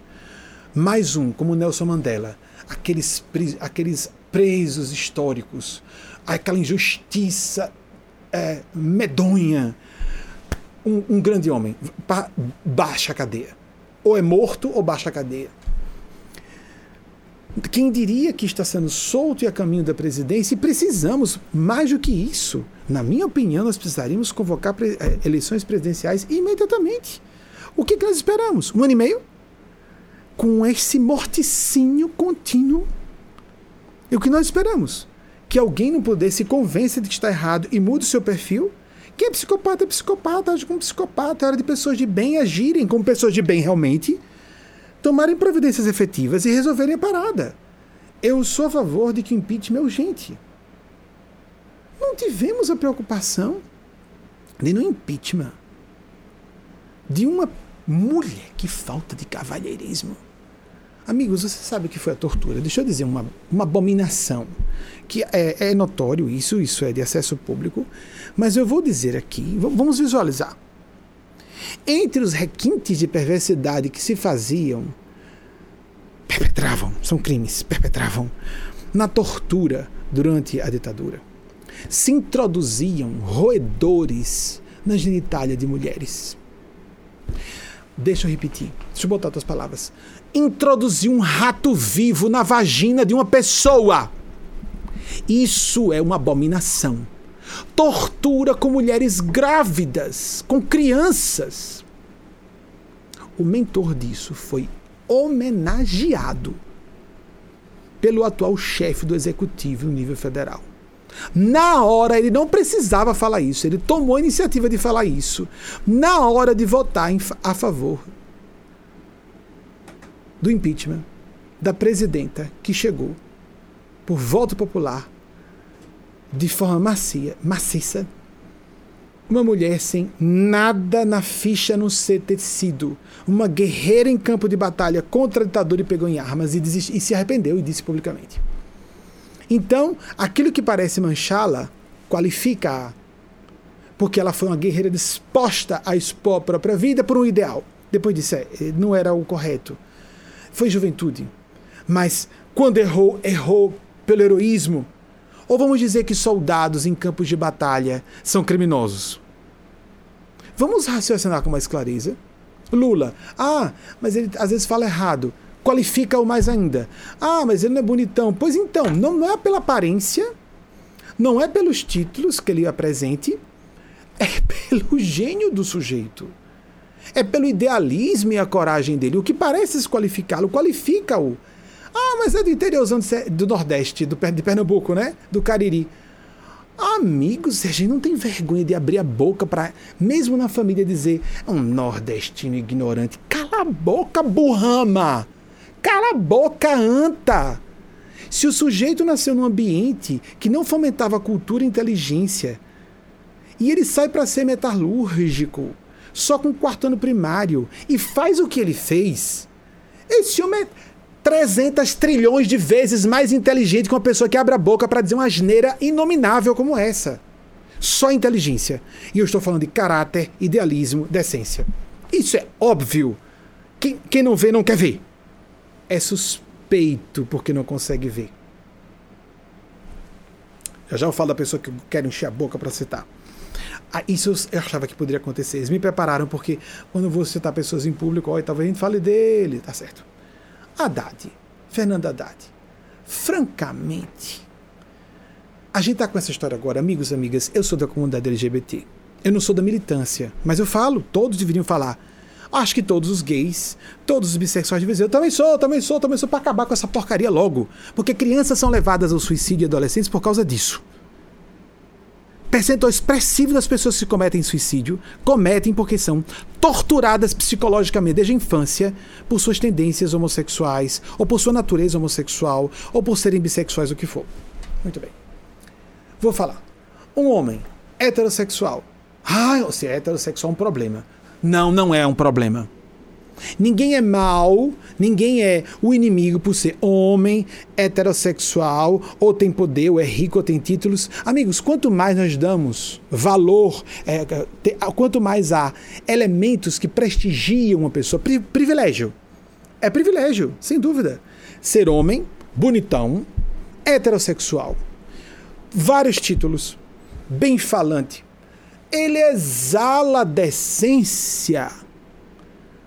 Toda a fala dele é coerente.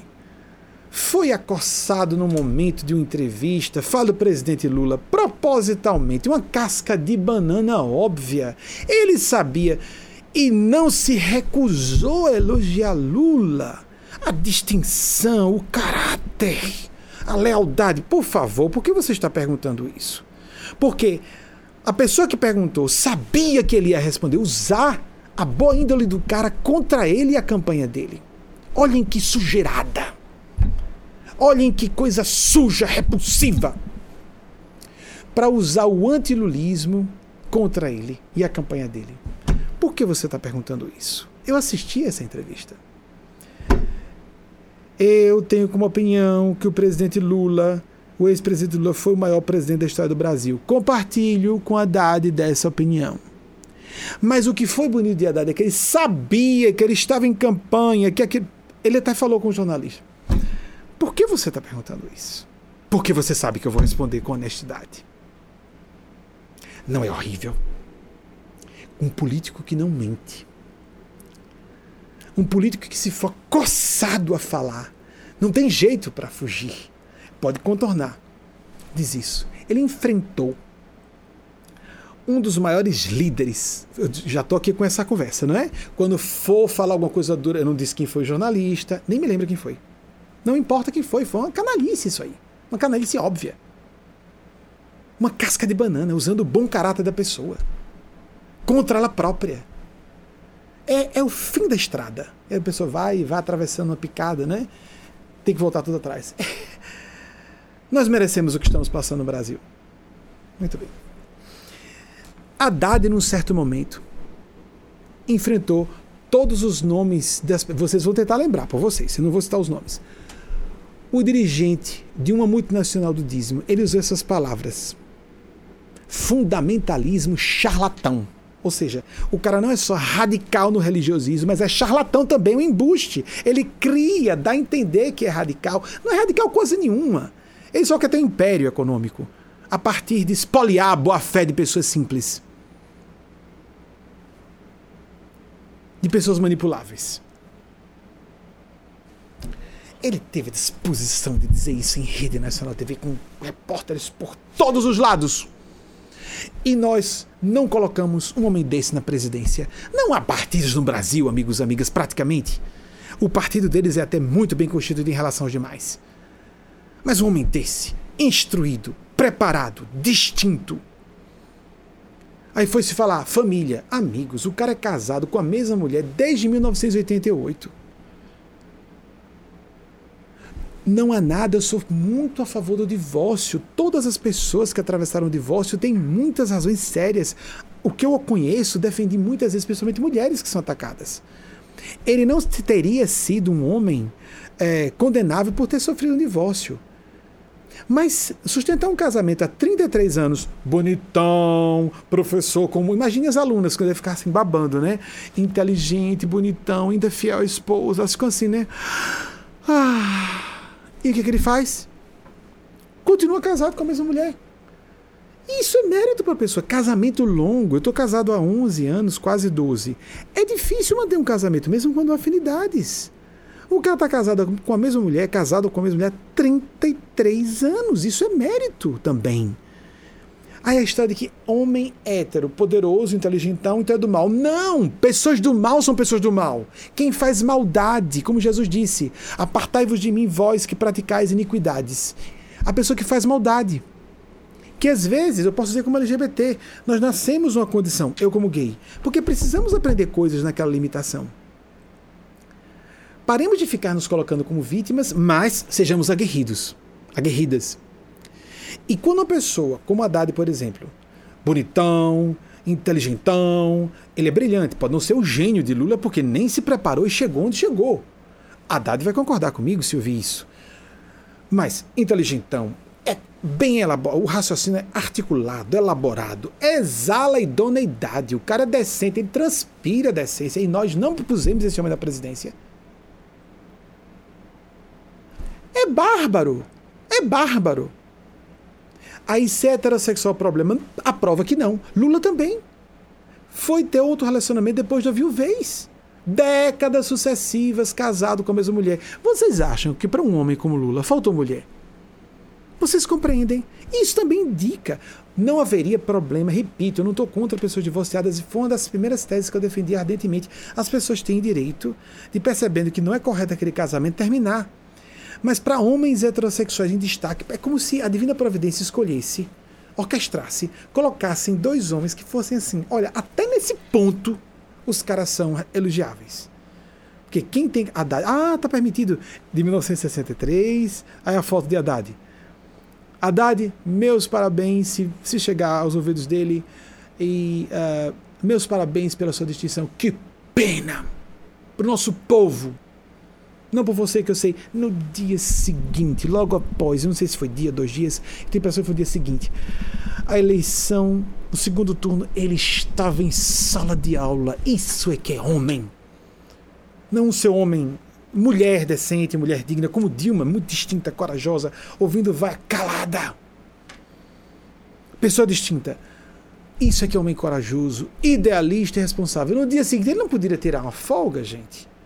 Não podia ficar num recesso, ameaçado por todos os lados. Vou para a sala de aula no dia seguinte. Ou seja, o problema não é a pessoa ser mulher ou homem, hétero ou gay ou bi, é ser é, cisgênero ou transgênero, ser dessa nacionalidade daquela, tem o sotaque de São Paulo, do Rio, do, ou do Nordeste, ou de que for. O que interessa é o caráter, o espírito, os sentimentos. Essa história de dizer agora que tudo é culpa, posso falar, vou repetir de novo. Eu, homem gay assumido desde 2008. É só dizer que o problema do mundo são os homens héteros ricos. Por favor, homens distintos. Homens heterossexuais são pais. Esses homens poderiam, como Lula se mostrou um pai da nação, nós poderíamos ter tido um mais jovem, como vocês viram, de 63, desculpa não ter citado logo, teria tido o gosto de citar a idade dele, sete anos mais velho que eu uma idade boa, cheia de energia ainda, da maturidade saudável, como ele exala também saúde, para ter energia para aguentar o tranco da presidência, porque para quem tem consciência é um tranco, né? Que Deus nos, que tenhamos merecimento de um dia ter dado na presidência mais à frente. Por exemplo, eu gostaria. Eu, como brasileiro, gostaria. Não tô, não tenho nenhum, nem filiação ao partido, nada, zero, zero. Nem é por ser do PT, é a pessoa. Dá pra gente ver isso? Porque no Brasil funciona assim. Nós não temos tradição política.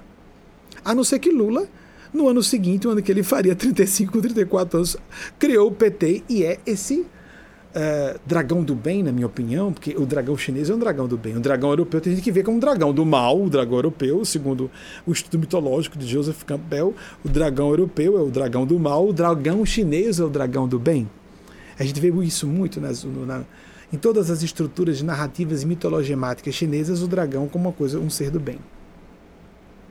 A Immanuel Kant, 1724 a 1804.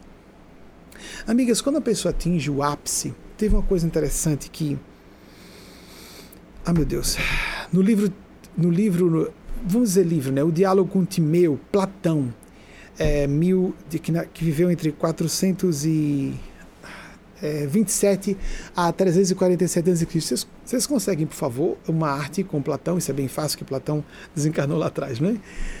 é na sua, no seu diálogo com Timeu, ele fala uma coisa sobre essa história de prestígio que eu estou falando aqui, importante. Ele disse que quando num ser humano, em palavras aproximadas, amigos, eu, disse, eu li há algum tempo, ainda li em inglês, não li em português, vai ficar mais confuso ainda.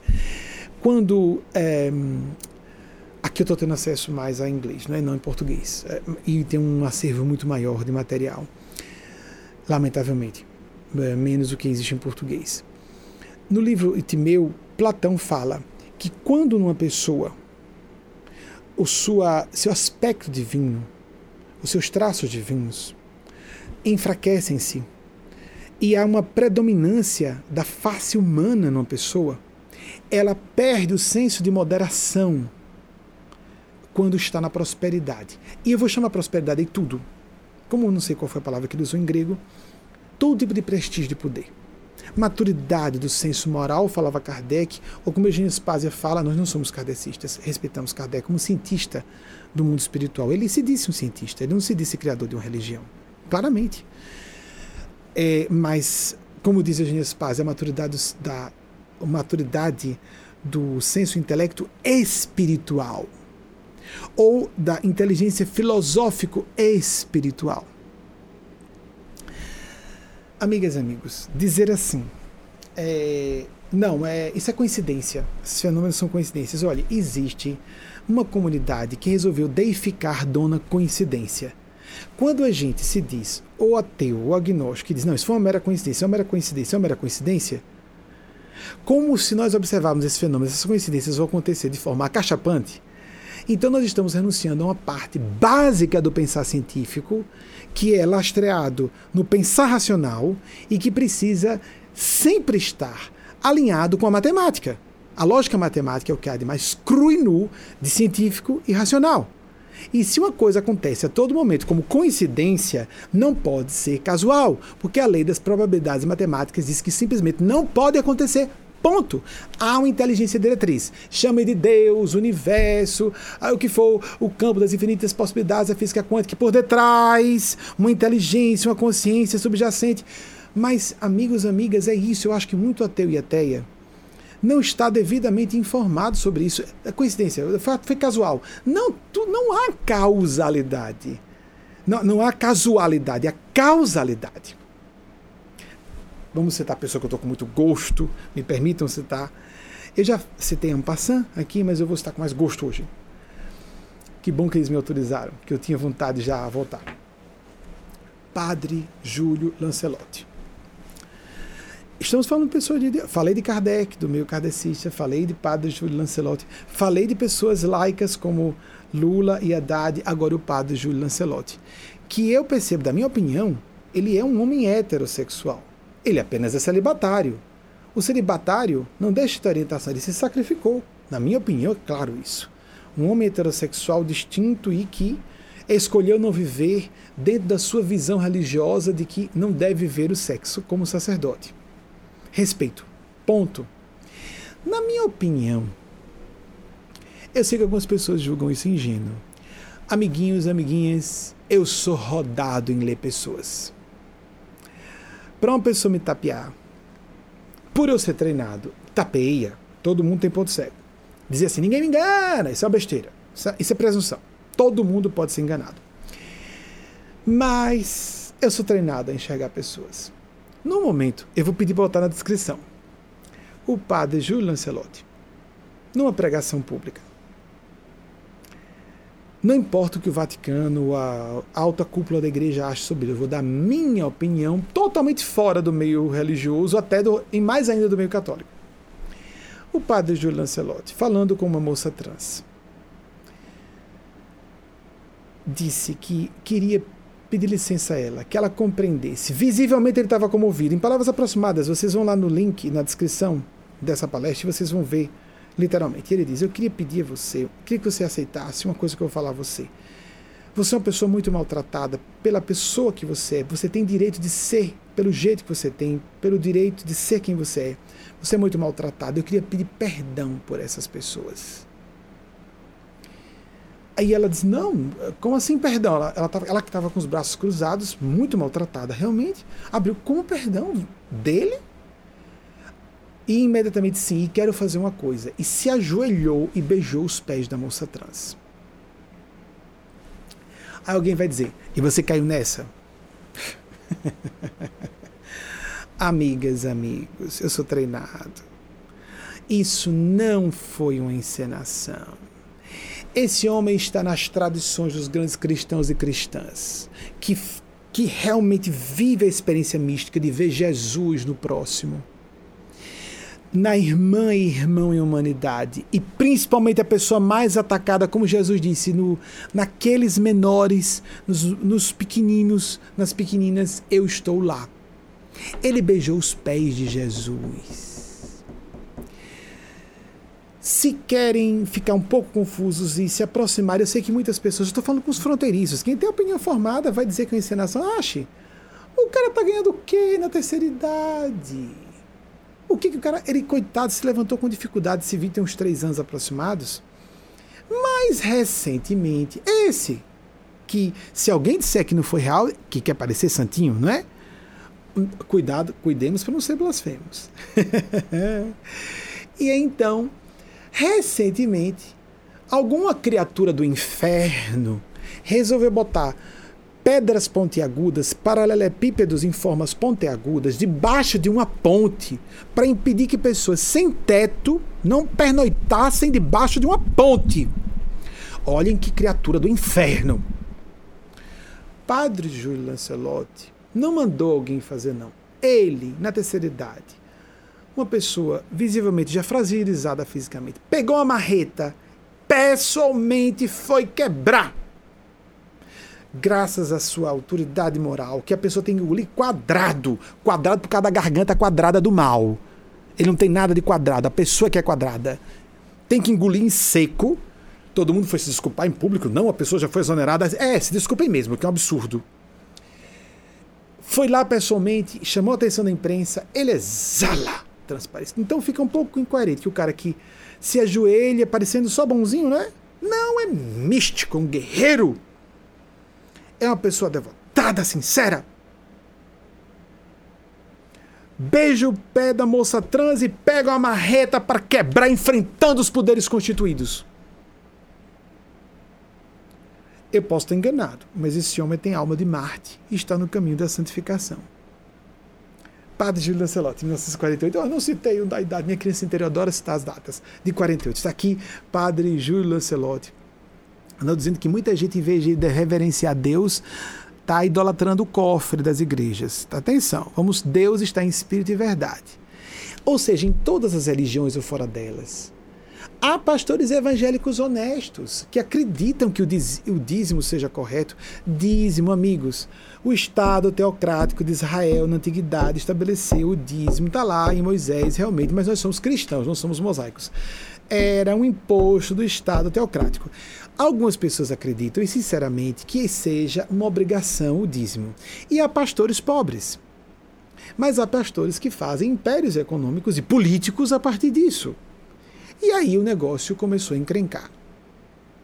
Então, há pessoas decentes no meio evangélico, principalmente as igrejas tradicionais. Há gente decente, em, gente decente na, na igreja católica, há gente decente no meio espírita, há gente decente fora dos meios religiosos, os meios políticos, acabei de citar dois. Eu não gosto de política, não é minha vocação. Não estou me candidatando a nada. Não mudei nada, nada. E se, se quiser testar, é só me procurar. Porque vai, vai ver um não deste tamanho. Então, amigas, amigos, é hora de salvarmos a pátria brasileira. E se estivermos preocupados, porque a pessoa faz assim, não, mas e se eu, eu que tenho essa posição de poder, você não sabe o que eu tenho a perder.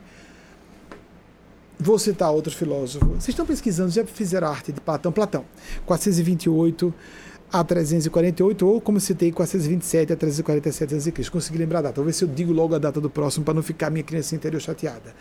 Aristóteles, que foi discípulo de Platão. Aristóteles, que viveu, vamos ver se, se sai, de 384 a 322 a.C. Vocês preparam uma arte, por favor. Vamos ver se dá tempo? Tem em cima da hora, já já. Estamos estourando mais. Agora eu fico em paz que a pessoa desliga, vai para outro lugar é, 384 a 322 a.C. disse uma coisa: se a única forma de a gente fugir à crítica, ai, mas aí eu vou ser achincalhado, achincalhada publicamente. A gente tem um horror que é primário, é atávico, é um medo atávico de ser banido do grupo, porque quando a pessoa era banida de uma tribo primitiva, tribo lá atrás, um nível tribal de civilização, não estou falando de é, raças, etnias indígenas, não, estou falando de nível tribal de civilização. Os vikings viviam no nível tribal de civilização. Quando a pessoa era, era banida do grupo, significava sentença de morte. A pessoa não tinha como sobreviver.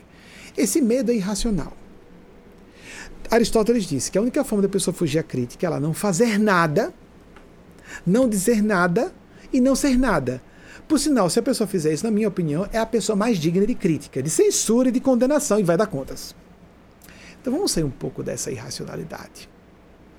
E por fim, vou atender a uma solicitação mês sobre mês, ano sobre ano, minha equipe de divulgação e de mídias sociais tem reclamado. Fale alguma coisinha. Não vou falar, quem quiser faça espontaneamente. Até que os espíritos vieram me dizer. Está lembrado do que você usa como a chave para não ter dúvida que tem que falar alguma coisa. Adolescentes, a jovens cometendo suicídio, se desesperando, se desencaminhando por causa disso. Eu, sim. Então atenda seus colegas, muito mais jovens que eu, do, do, do departamento de divulgação e fale. Amigas amigos, nosso trabalho não é popular. Deixa eu vir para essa câmera aqui. Tá óbvio pela forma como falo. Que o mais fácil é desagradar as pessoas do que agradar, não é? É. Nosso trabalho não é popular. Não. Desagrada todo mundo. E agrada quem mais interessa gente realmente do bem. Pode discordar aqui ou ali de um ponto ou outro, mas rapaz, isso faz todo sentido, porque a gente sente o eco, não é só aqui em cima, é aqui, no coração. E engraçado que nós temos um sistema nervoso pequeno no, no aparelho cardíaco, não é só o chakra, como falam os hinduístas, e há estudos de grandes tradições espirituais sobre os plexos energéticos, o plexo cardíaco. No próprio coração, um sistema nervosozinho que se alinha com o cérebro. É interessante isso. Muito bem. Isso é um pouco controverso porque só foi um estudo científico de 94, não, não houve repetição desses estudos. De haver coerência entre o sistema nervoso central, o microbioma, a microbiota do aparelho digestivo, que é considerado o segundo cérebro. Parece que algumas pessoas têm um segundo intestino na cabeça, não é? Em vez de ter um segundo cérebro nos intestinos. Teve um amigo do Salto Quântico que me disse: Achei isso ótimo. Em vez de ter um segundo cérebro, tem um segundo intestino na cabeça, parece. Eu acho que o problema é a fossa no coração, no lugar de um coração. Então, a gente com o tempo começa, como eu, isso eu disse na semana passada, a gente começa a conhecer nosso público, né? São pessoas normalmente bastante inteligentes, têm um senso crítico bem aguçado, mas são principalmente pessoas cansadas de hipocrisias, mas de bom coração. Querem acertar, são humanas. Eu não estou dizendo que todos e todas que me ouvem sejam assim, que me sigam e sigam não a minha pessoa, mas quem eu represento principalmente. Eu, tô, eu tenho que me incluir porque vocês estão vendo é a mim fisicamente, né? De fato, é com muita franqueza que eu digo que é o maior mérito, o maior crédito é deles e delas. O meu mérito está em ser um canal atrapalhando o mínimo possível. Muito bem. Se você está concordando com a nossa forma de ver, divulgue nas suas redes sociais. Não, mas você tem que dizer, Benjamin, que se você não falar, as pessoas às vezes nem se lembram. Então, vou, tem razão. Sabe por quê? Quando você fizer isso, a maior parte não vai gostar. A maior parte, quem é esse louco? Acha, acha, acha, acha. Blasfeme à vontade, porque eu sei quem eu estou representando. Quem tiver dúvida, veja os endossos divinos. Não se forjam esses endossos. Há muitas religiões em cima de fenômenos muito mais simples e às vezes forjados. E nós não somos uma nova religião. Não estamos cobrando dízimo de ninguém, mas estamos salvando pessoas do suicídio. O que acontece? Se você manda para suas redes sociais um pingo de gente, um percentual, não é grande, um percentual pequeno, vai dizer: não é que eu vou, vou seguir. Nós não somos populares, mas há um percentual de brasileiros e brasileiras e lusofônicos, lusofônicas, que precisa nos ouvir. E tem uma coisa curiosa sobre o público que precisa nos ouvir. Precisa mesmo. Porque não tem alternativa. Quando vai se falar uma pessoa que se ajusta e acha suficiente um discurso católico, um evangélico tradicional, ou uma visão ateia humanista, e está bem, sem pensar em morrer, sem estar em crises depressivas horrendas, sem estar pensando em suicídio ou cometendo suicídio, ok. Mas quem precisa nos ouvir? Precisa mesmo. Você pode salvar vidas fazendo isso. Não é a minha parte, é a sua. A minha parte é canalizar esses seres. A parte da minha equipe é ficar no meu pé, vendo se eu perco o acanhamento de fazer isso aqui, que é normal, né? Ah, se você gostou, bota um like aí. É verdade. Botar o gostei ou o like, o, o, o joinha, ajuda a divulgação do YouTube, se inscrever, apertar o sininho para receber o aviso, tudo isso é importante. Tá, e fale, fale as regras. Nossa, como me soa isso falso. Mas isso pode ser feito com sinceridade. Então eu vou fazer do meu jeito é mais grave que isso. Se você se acovardar, tá vendo? Veja como eu sou uma gracinha, né? Sou simpático, né? Sou simpático. Muito bem. Então deixa eu continuar com a minha doçura, minha doçura habitual.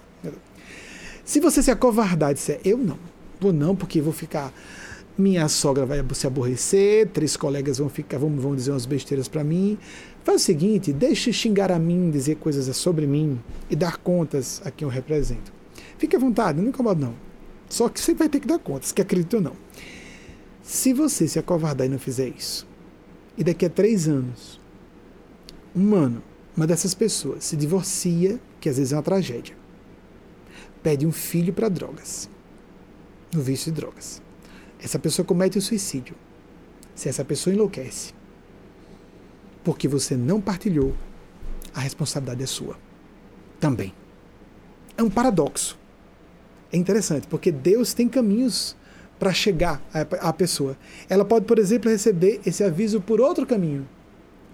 Mas quem se nega a ser um elo na cadeia, assina embaixo.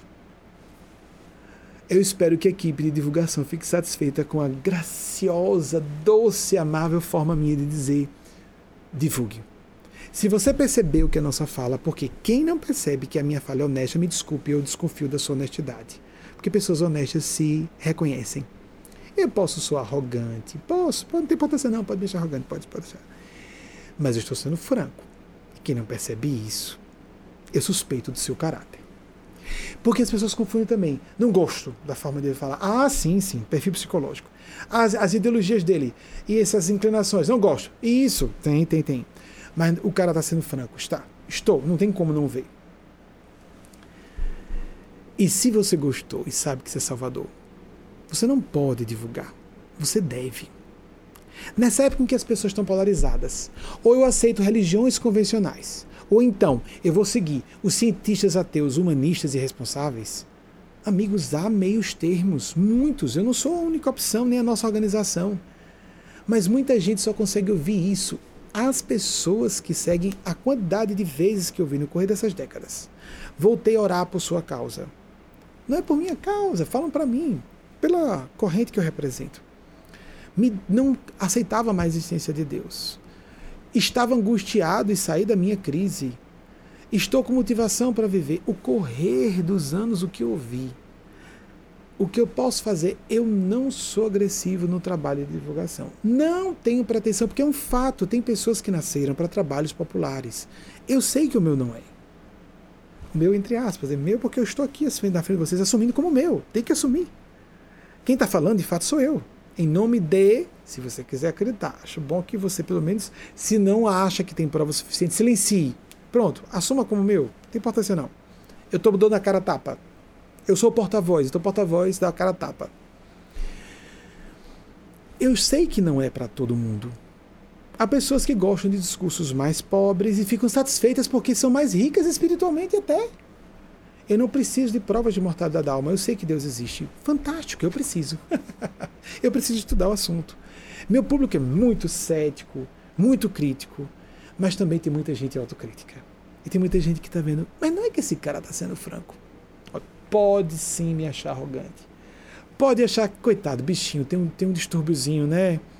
Ele acha que existe essa Eugênia aí, né? Nossa, falando em nome de Maria Cristo, mas de onde ele tirou que ele pode falar isso? Pois é, eu, eu, eu parcialmente concordo. mas eu tenho que atender. Vem Eugênia Spásia, Mateus Anacleto, falam dos endossos.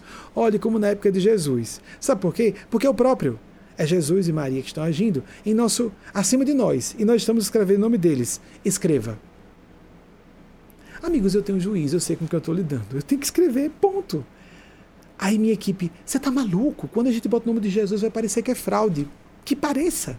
Que pareça. Se botar o nome de Maria, vai criar frisson. Que, que seja. Se deixasse só Eugênia e Anacleto, seria melhor. Eu sei que seria melhor para publicidade e marketing, mas eu não estou. Não é empresa. Não é multinacional do dízimo.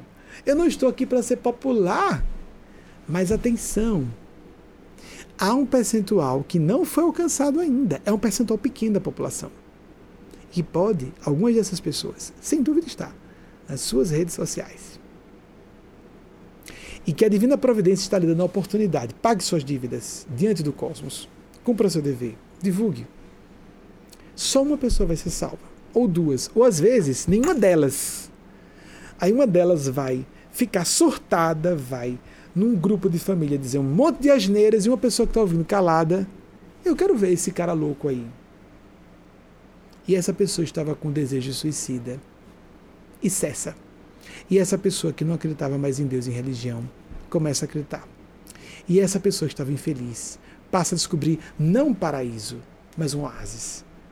Em vez de ficarmos nos extremos, ou o paraíso ou o pesadelo purgatório, que está um platô de oásis.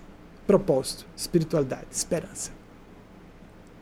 Com bases racionais, quanto possível científicas, sempre pragmáticas, com viés cristão. Olha como facilita as coisas por ter o viés cristão, porque é mesmo. Nós achamos que quem é o cara mesmo é Jesus. Quanto mais eu leio, amigos na adolescência, eu fiquei contra no meio católico. Quando fui ler é, Buda, achei que Buda era o cara. Não, Buda era fenomenal. Aí depois eu fui aprofundar. Não é que a minha educação original tinha razão sobre Jesus, Jesus é o cara. Não é o dia de estudarmos Jesus aqui, já falei sobre Jesus, existem vídeos sobre isso. Faça a sua prática do Evangelho todos os dias. No meio, no meio kardecista se propõe o Evangelho, o culto do Evangelho no lar. Então, reunir uma vez na semana os integrantes da família. Nós propomos, nós nem chamamos de culto, é uma prática, é uma disciplina, todos os dias. No mesmo horário, para que guias espirituais, agentes psiteta, anjos, ETs, como você queira chamar. ETs interdimensionais, existem, existem. Mas que tal pensarmos de forma multiangular? e que tudo isso é um pouco verdade ao mesmo tempo. Às vezes mais é um fenômeno, às vezes mais é outro. Às vezes foi telepatia, às vezes foi leitura de linguagem não verbal, às vezes foi precognição, que é paranormalidade sem ser mediunidade, e às vezes foi um contato com um ser fora do corpo. E existem fenômenos que não há como discutir, que são assim mesmo que acontecem. Ore todos os dias, faça uma prática meditativa. Se você está na sua religião, sou católico, mas é porque eu gosto do catolicismo, mas eu, eu adoro uma doutrinária kardecista. Continue, não há mal nenhum. Você não precisa se tornar adepto ou adepta da nossa forma de pensar de jeito nenhum. Mas você pode agregar. Não agregar a sua forma de pensar religiosa. Está satisfeito com sua igreja evangélica? Ótimo, melhor para você. Já está satisfeito, já está satisfeita. Mas há pessoas desesperadas e quem tem feito militância ateísta, atacando os sentimentos de religiosos e pessoas com convicções espirituais, deveriam pensar o seguinte: para ateus e ateias de coração e de consciência, que há muitos, queria lembrar. Assim como nós não podemos atacar LGBTs, nem indígenas, nem mulheres, nem negros ou negras, nem mestiços mestiças, ou pessoas de outra nacionalidade, ou pessoa com outro sotaque, ou de outra classe social, todas as formas de desprestígio que uma pessoa sofra, vamos colocar assim, é muito errado, é violento em termos dos sentimentos. Atacar os sentimentos de quem acredita na espiritualidade em Deus. Você pode estar completamente convencido e convencida que Deus não existe. Eu acho que é uma questão aí a resolver. Na minha opinião, eu sou um espiritualista convencido, convicto profundamente nisso. Mas tenha cuidado. Primeiro, porque você está ferindo sentimentos de pessoas que são decentes. A ideia de que todo religioso é hipócrita mesmo quer dizer que todo político não presta, todo empresário é vagabundo, blá blá blá, blá ou está pensando só em dinheiro. Toda generalização, todo extremismo, pelo simples fato de ser extremista, é, uni, é unilateral e, portanto, é errado. No mínimo, há exceções. Você está ferindo sentimentos de pessoas e sentimentos que as pessoas colocam, os sentimentos espirituais são os mais sagrados para a pessoa. E mais, você ainda corre o risco, pelo menos considera a possibilidade, eu garanto que é real. Esses seres existem se em sociedades democráticas alguém pode xingar, atacar uma pessoa pública e ter direito a isso, vocês não façam ideia do que, do que espírito de respeito à liberdade o Ser Supremo tem. Deixa que nós falemos o que quisermos sobre ele e ela. Mas tem um limite nas leis universais que não é Deus castigando, não é se trata de castigo. Tem um limite nas leis de justiça em que saímos da esfera da misericórdia e passamos a sofrer como se fosse alçada de responsabilidade da justiça divina. E a pessoa começa a pagar o preço pelo que está falando. É automático, é uma lei. É como dizer, eu acredito em Deus, logo me jogar aqui de um precipício e os anjos vão me amparar. Jesus disse: Não tenteis o Senhor vosso Deus. Aí eu acredito em Deus, vou para a igreja cheia de gente, não vou pegar Covid porque eu creio em Jesus. Jesus está falando pela boca do cientista ateu que está dizendo a você quais as razões porque você não deve aglomerar na igreja. Porque se você é uma pessoa que acredita realmente em Deus, sabe que Deus está no seu coração, como Jesus disse: Em verdade, em verdade vos digo, o reino dos céus está dentro de vós. E você pode orar em casa, enquanto as autoridades científicas, em nome de Deus, estão falando quais as razões por que você não pode aglomerar. Por que é tão difícil processar isso? Por que não incluir? Quem disse que mesmo pessoa ateia, mas é um cientista responsável, está falando em nome de Deus, está, está. E quem disser em nome de Jesus ou de Deus que isso está errado, que existe tratamento preventivo contra a ciência, que eu tenho o direito de juntar um monte de gente no meio de uma pandemia tão é, letal, com tanta gente morrendo aos milhares todos os dias, aglomerando para que os resultados dessa aglomeração e dos contágios aconteçam lá na frente, por interesse no dízimo, no dinheiro que eu recebo, da, o trízimo, tem isso também, né? Etc. Teve alguns que criaram, é, inovaram, avançaram, sofisticaram o negócio essas pessoas me parecem que não creem que Jesus exista. E se forem ateias, são ateias do mal, porque tem ateus do bem, viu, gente? Ali existem religiosos psicopatas com problemas cognitivos e que colocam dinheiro acima de Deus e da espiritualidade, da vida dos seus próprios profitentes. Tem, tem. A prova a gente vê isso. Então, se você é de uma religião como essa, reaja. Se você é um pastor, uma pastora, um padre, que não tem madre, né? Madres superioras não podem oficiar a missa. Isso é misoginia. Isso é blasfêmia contra Deus. Me perdoe se vocês discordam. A igreja anglicana permite que mulheres sejam sacerdotisas e até bispas. Nós temos que nos atualizar. Lembremos dos horrores perpetrados em nome da religião. É por isso que o ateísmo está campeando. Acho que o Papa atual parece uma pessoa de bem, tentando quanto é possível, no meio de tanto, tanta atitude irracionária de religiosos anacrônicos, e alguns ele tem que tomar providências contra a corrupção no Vaticano, isso é público, é público e notório. O cara não tem medo de morrer, ele parece extremamente sincero. Há sacerdotes, inclusive o Papa, entre esse posto máximo de sacerdócio, que parecem bem honestos que parecem sinceros, que parecem idealistas. Mas muita gente nas cúpulas das igrejas, do baixo ao alto clero, não são do bem e a gente vê pelo comportamento, como Jesus disse: conhece-se a árvore pelos frutos. Amigas, amigos, faça a sua prece, meditação, mindfulness, o movimento mindfulness, yoga, Faça sua oração. Ah, mas eu gosto do texto. Fala, reza o texto. Eu gosto de acender uma velhinha. Cuidado para não criar um incêndio na sua casa. Ah, acendeu assim, sim. Pronto, eu tenho esses cuidados. Faça a sua prática do seu gosto. Como é que você sintoniza? Eu prefiro falar só com Jesus. Fale só com Jesus. Ah, eu gosto de falar com Nossa Senhora ou Santa Rita de Cássia. Do seu gosto. Como é que você se sente melhor? Como é que você se sente se conectando? Eu não gosto de oração, gosto de fazer só meditação. Faça meditação. Mas a prática de frequentar à distância, como estamos agora. Ter um contato ao vivo. Em termos místicos, não tem importância que estejamos fisicamente uns com os outros, umas com as outras. Não há necessidade. É o vivo.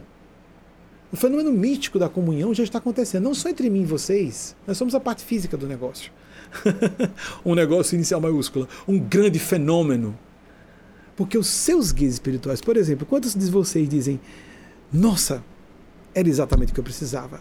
Aí já tem ali o anjo guarda, guia espiritual, amparador, o nome que você dá, o que você quiser, segundo sua terminologia do seu agrado, a nomenclatura é sua. Alguém soprou, vá, liga aqui o canal. Eu me recordo de fenômenos interessantíssimos. Uma criança de dois anos, uma vez, em 95, quando estávamos começando a transmitir em Pool com a Bahia, ainda não era nem rede nacional, e uma criancinha ligou de dois anos e meio a televisão no canal. no canal do nosso programa e o pai. Meu Deus, era isso que eu queria ouvir. Recentemente, uma amiga do nosso grupo ligou o programa, eh, ligou a TV na hora em que estava sendo exibido o programa e chamou a mãe. Minha mãe, ele resolveu achar, ele tem quatro aninhos, ele resolveu achar que eu, que eu sou um ser feminino. Benjaminha está na televisão. então, Deus usa crianças, Deus usa as forças, as sincronicidades, inicial maiúsculas, coincidências que não são coincidências. Ou então a gente tem que renunciar à lógica matemática e renunciar à razão, à ciência, tudo. então, faça a sua prática de oração todos os dias. Procure aos pouquinhos, é um esforço. Nós não vamos nos santificar, nos iluminar da noite para o dia. Pense que você vai ser um pouco mais feliz é isso, você vai ganhar um, uma cotazinha mais de felicidade, paz de espírito, integração e alinhamento com o universo. Com você próprio, com você mesma, com as pessoas com quem você convive. Cuidado, Jesus nunca estaria contra minorias. Quem estiver dizendo que Jesus está contra minorias, está citando Moisés. Preste atenção. Está citando trechos da Bíblia, do Antigo Testamento. Ou quando vai para o Novo Testamento, vai para os apóstolos apóstolos, não para Jesus. Os apóstolos eram homens do primeiro século da nossa era. Jesus nunca se opôs a minorias. Jesus era o contrário, sempre estava a favor de minorias. Cuidado! E se você é um religioso que está profitente, se você é sincero na tribuna, vai ficar com crise de consciência, não com raiva de mim. Quem ficar com raiva declara que está sintonizado com as forças do mal para si mesmo, quer acredite ou não. Jesus leia os quatro evangelhos, os clássicos, para não controvertermos citando os apócrifos. Então, entre os, os uh, sinópticos, três são sinópticos, um não é. Então, dos quatro evangelhos canônicos clássicos, existem os apócrifos. Vamos ficar só nesses quatro, para não controverter, porque são os mais próximos dos eventos narrados. Os que foram escritos mais próximos, mais proximamente dos eventos narrados onde Jesus está ali, a não ser defendendo minorias. de prostitutas e adúlteras a pecadores declarados que se arrependeram, que estavam dispostos a ser fraternos, que estavam dispostos a exercitar o perdão mesmo que de modo aguerrido, como ele disse, não vim trazer a paz, mas a espada. Quando eu chegar no lar, colocarei dois contra três, três contra dois. E aí a pessoa começa a perceber que perde a sintonia com antigos afetos, parentes biológicos ou não. É verdade. Se a gente muda o padrão de consciência, muda os interesses, muda os valores, muda os propósitos de vida, então de repente começamos a ter uma conversa diferente da que tínhamos antes. E algumas amizades e até casamentos podem se arruinar, podem. Jung falou sobre isso. Nascemos uma família biológica para conformarmos uma família que ele chamou cultural. A família espiritual não necessariamente bate, não há uma coincidência entre familiares biológicos e espirituais. Às vezes temos. No nosso grupo, de 300, só a parte pequena de componentes é gigante aqui nas redes sociais, apesar de não sermos populares, é um gigante porque é no mundo todo, não é só por isso que é gigante. É, estamos em 192 países, só a parte que digitalmente é comprovada. Mas é, é grande porque é no mundo inteiro. Mas é, uma, é um percentual pequeno da população, em toda parte. Principalmente pela página em inglês. E é, aqui num grupo bem menor, porque aqui no Facebook, no YouTube são, é um quarto de milhão de pessoas. No Facebook são 5 milhões e 700 mil pessoas. Aqui no grupo de mediúnica são só 314, muito pouca gente. Aqui tem, eu tenho duas parentes biológicas uma prima e uma irmã biológica, que são irmãs do espírito. E os demais todos são irmãos e irmãs do espírito. Não é o que importa. Porque se a gente desencarna e reencarna, se há amizade sincera, a gente resolve. Se vai nascer pai, se vai nascer mãe, se vai nascer amigo e não irmão, ou vai nascer irmã e troca de gênero, ou troca de identidade de gênero, nacionalidade, cor da pele. O espírito é o que importa. Encerrando então, invoco. Ah, sim, Aristóteles, 384, 322 a.C. Eu pedi mais alguma coisa? Não, né? Vamos encerrar. Coloco cada uma e cada um de vocês na proteção dos Cristos de Deus. Nós achamos que a faixa de consciência. Pode ter a pergunta de Reivaldo, foi excelente a sua pergunta, filho de Rio de Janeiro, capital. É o momento de nós pensarmos com clareza é o momento de pensarmos com e de agirmos com assertividade. Assertividade, vejam, é dois S's. É de agressividade aplicada. De agirmos de forma resoluta, de, de agirmos de forma resoluta. De nos expormos, como disse. Oi? Botaram de volta? Pode tirar, por favor? É, é, foi a pergunta do rapaz que votou. Eu só fico aqui, eu não tenho teleprompter. Eu, aqui é uma forma de comunicação e não tem um ponto eletrônico, porque eu já tenho um ponto lá em cima. Teve um diretor TV que surtou. Você está maluco? Todo mundo usa ponto eletrônico. Quem é você para não botar? Diz, rapaz, eu tenho outro ponto. Se eu ouvir dois pontos, você gritando no meu ouvido, enquanto eu quero ouvir o outro lado que não grita, eu vou só ouvir você. de fato, nunca usei. Já existia quando, quando em 94 eu comecei, em janeiro de 94, o programa de TV. Que agora estamos na era não das redes nacionais, mas das redes sociais, né? Existem das redes de TV, vão existir por um tempo, não se sabe por quanto tempo, mas as redes sociais vão crescendo e influência e penetração cada vez mais. Faça seu esforço de, no meio do pandemônio, vamos lembrar de uma imagem que eles pedem para eu dizer, que trouxemos na semana passada, brace-se a esse eixo da fé, como um pilar. Imagine, imagine um prédio, Jesus falou sobre a rocha firme da fé. Quem constrói sua casa sobre a rocha firme, os ventos vêm e nada derrubam aquela casa. Mas Eugênia criou uma imagem, Eugênia Spazio, espiritual, poderosíssima, de uma pessoa cuja casa, mesmo construída sobre o solo firme, ela se, ab se abraça a um pilar central na casa, uma pilastra, e ela se segura aquele eixo de titânio. E o vendaval está tão forte, é isso que a gente sente no Brasil, que arranca as paredes da casa. Mas a fé não nos abraça, porque a fé representa Deus que nos concede liberdade inviolável, as forças de Deus, os anjos ou os seres, os espíritos superiores, como você queira chamar. Esses seres não nos violam o discernimento livre-arbítrio. Eles não vão nos abraçar, nos segurar pulso. Nos abracemos. Se você tem fé, reforce sua fé. Deixe que tudo se abale, não sua fé. Nem quem ou que representa sua fé. Considere que Jesus é a voz da verdade para todos os tempos. Busque, se aqui a sua escola diz que, com que você entra em ressonância, siga. Mas cuidado para não dizer, isso é a voz da minha consciência e na verdade a maior parte das pessoas põe o ego no centro, o orgulho no centro, seus interesses materiais imediatos no centro, seus, sua mágoa no centro. Mas eu paguei, esperei que a pessoa agisse de forma especial comigo, mas eu ajudei dessa forma, dividir, a expectativa era essa, aquela, aquilo outra. Ai, foi ofensivo comigo. Não dá, gente. Isso não é a consciência no centro, isso é o ego no centro. Isso é um erro muito comum.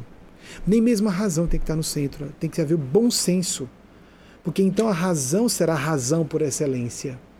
Não a racionalização barata, a justificação daquilo, o pretexto que a gente quer dar para fazer o que a gente quer por arbítrio, por uh, gosto, por capricho infantil. Uma criancinha esperneando no supermercado. Quem vai se prejudicar somos nós mesmos, nós próprios, primeiramente, e depois as pessoas que tiverem nosso raio direto ou indireto de influência pessoal. Compartilhe, é um dever seu, se você acredita, se você concordou. Divulgue. O se inscrever, o curtir, botar o sininho, um benefício para você. Isso eu acho mais fácil falar. Mas compartilhar, que é o mais delicado, eu acho devido.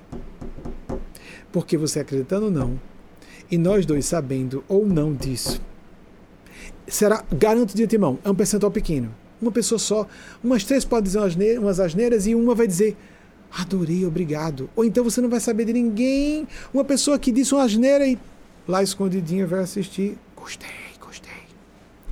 Mas se você não passa adiante, e no seu grupo de rede social, há pessoas que cedo ou tarde estarão cometendo suicídio, porque há percentuais da população que cometem suicídio, que enlouquecem, e você não divulgou por ego, por orgulho, entra na sua conta kármica. A lei do retorno existe, quer você acredite ou não. É sério. Aí, amigos, amigas, da minha forma dúlcida, mimosa, eu me sinto uma criatura. Eu, eu me acho uma pessoa tão graciosa que às vezes eu olho para o espelho e quase me emociono com minha doçura. Vocês não concordam? Eu gosto principalmente quando eu bato a mão aqui. eu tenho vergonha, amigos, para ser franco. Eu estou brincando realmente. Teve um, um, um poucos domingos eu bati na mesa que esse microfone que era uma aranha aqui embaixo, Wagner já providenciou botar bons aqui, aqueles microfones né, direcionais. Porque eu bati, o microfone pulou e eu tive que arrumar as garras. Eu não sei como é que eu não ri na hora, enquanto estava inflamado e arrumando as garrinhas, as perninhas aqui do microfone. Então eu sou uma criatura doce as pessoas olham para mim, sentem uma paz, não é? Nossa, olham para mim, esse cara deve ser santo, não é? Pois é. Então quando eu bato na mesa e a aranha pula, eu gosto, eu gosto, eu gosto, eu gosto. Prefiro ser visto como arrogante, como uma pessoa ensinando santidade que é tão comum nos meios religiosos. Que falta de senso de ridículo. E vejam que eu apresentei um exemplo hoje do padre Júlio Lancelotti, que aquilo é autêntico. Agucemos a nossa percepção o mesmo cara que se ajoelhou e beijou o pé da moça trans, os pés da moça trans, foi lá com a marreta enfrentar os poderes públicos constituídos num ato abominável daqueles paralelepípedos pontiagudos próximos uns dos outros para impedir que pessoas sem ter onde dormir ficassem debaixo da ponte. Que Nossa Senhora nosso Senhor Jesus, Nosso Senhor Gabriel, que visitou Maria Cristo e a deixou de modo místico, grávida da voz da verdade para todas e todos nós, é crença, é minha opinião, tenho que revelar. Nos abençoe, em nome da infinita bondade de Deus e da perfeita inteligência da face paternal de Deus, ou podemos inverter: infinita bondade do lado paternal de Deus, infinita inteligência da face maternal divina, não tem importância. Assim seja. Até o próximo domingo, se a divina providência autorizar. Assim seja.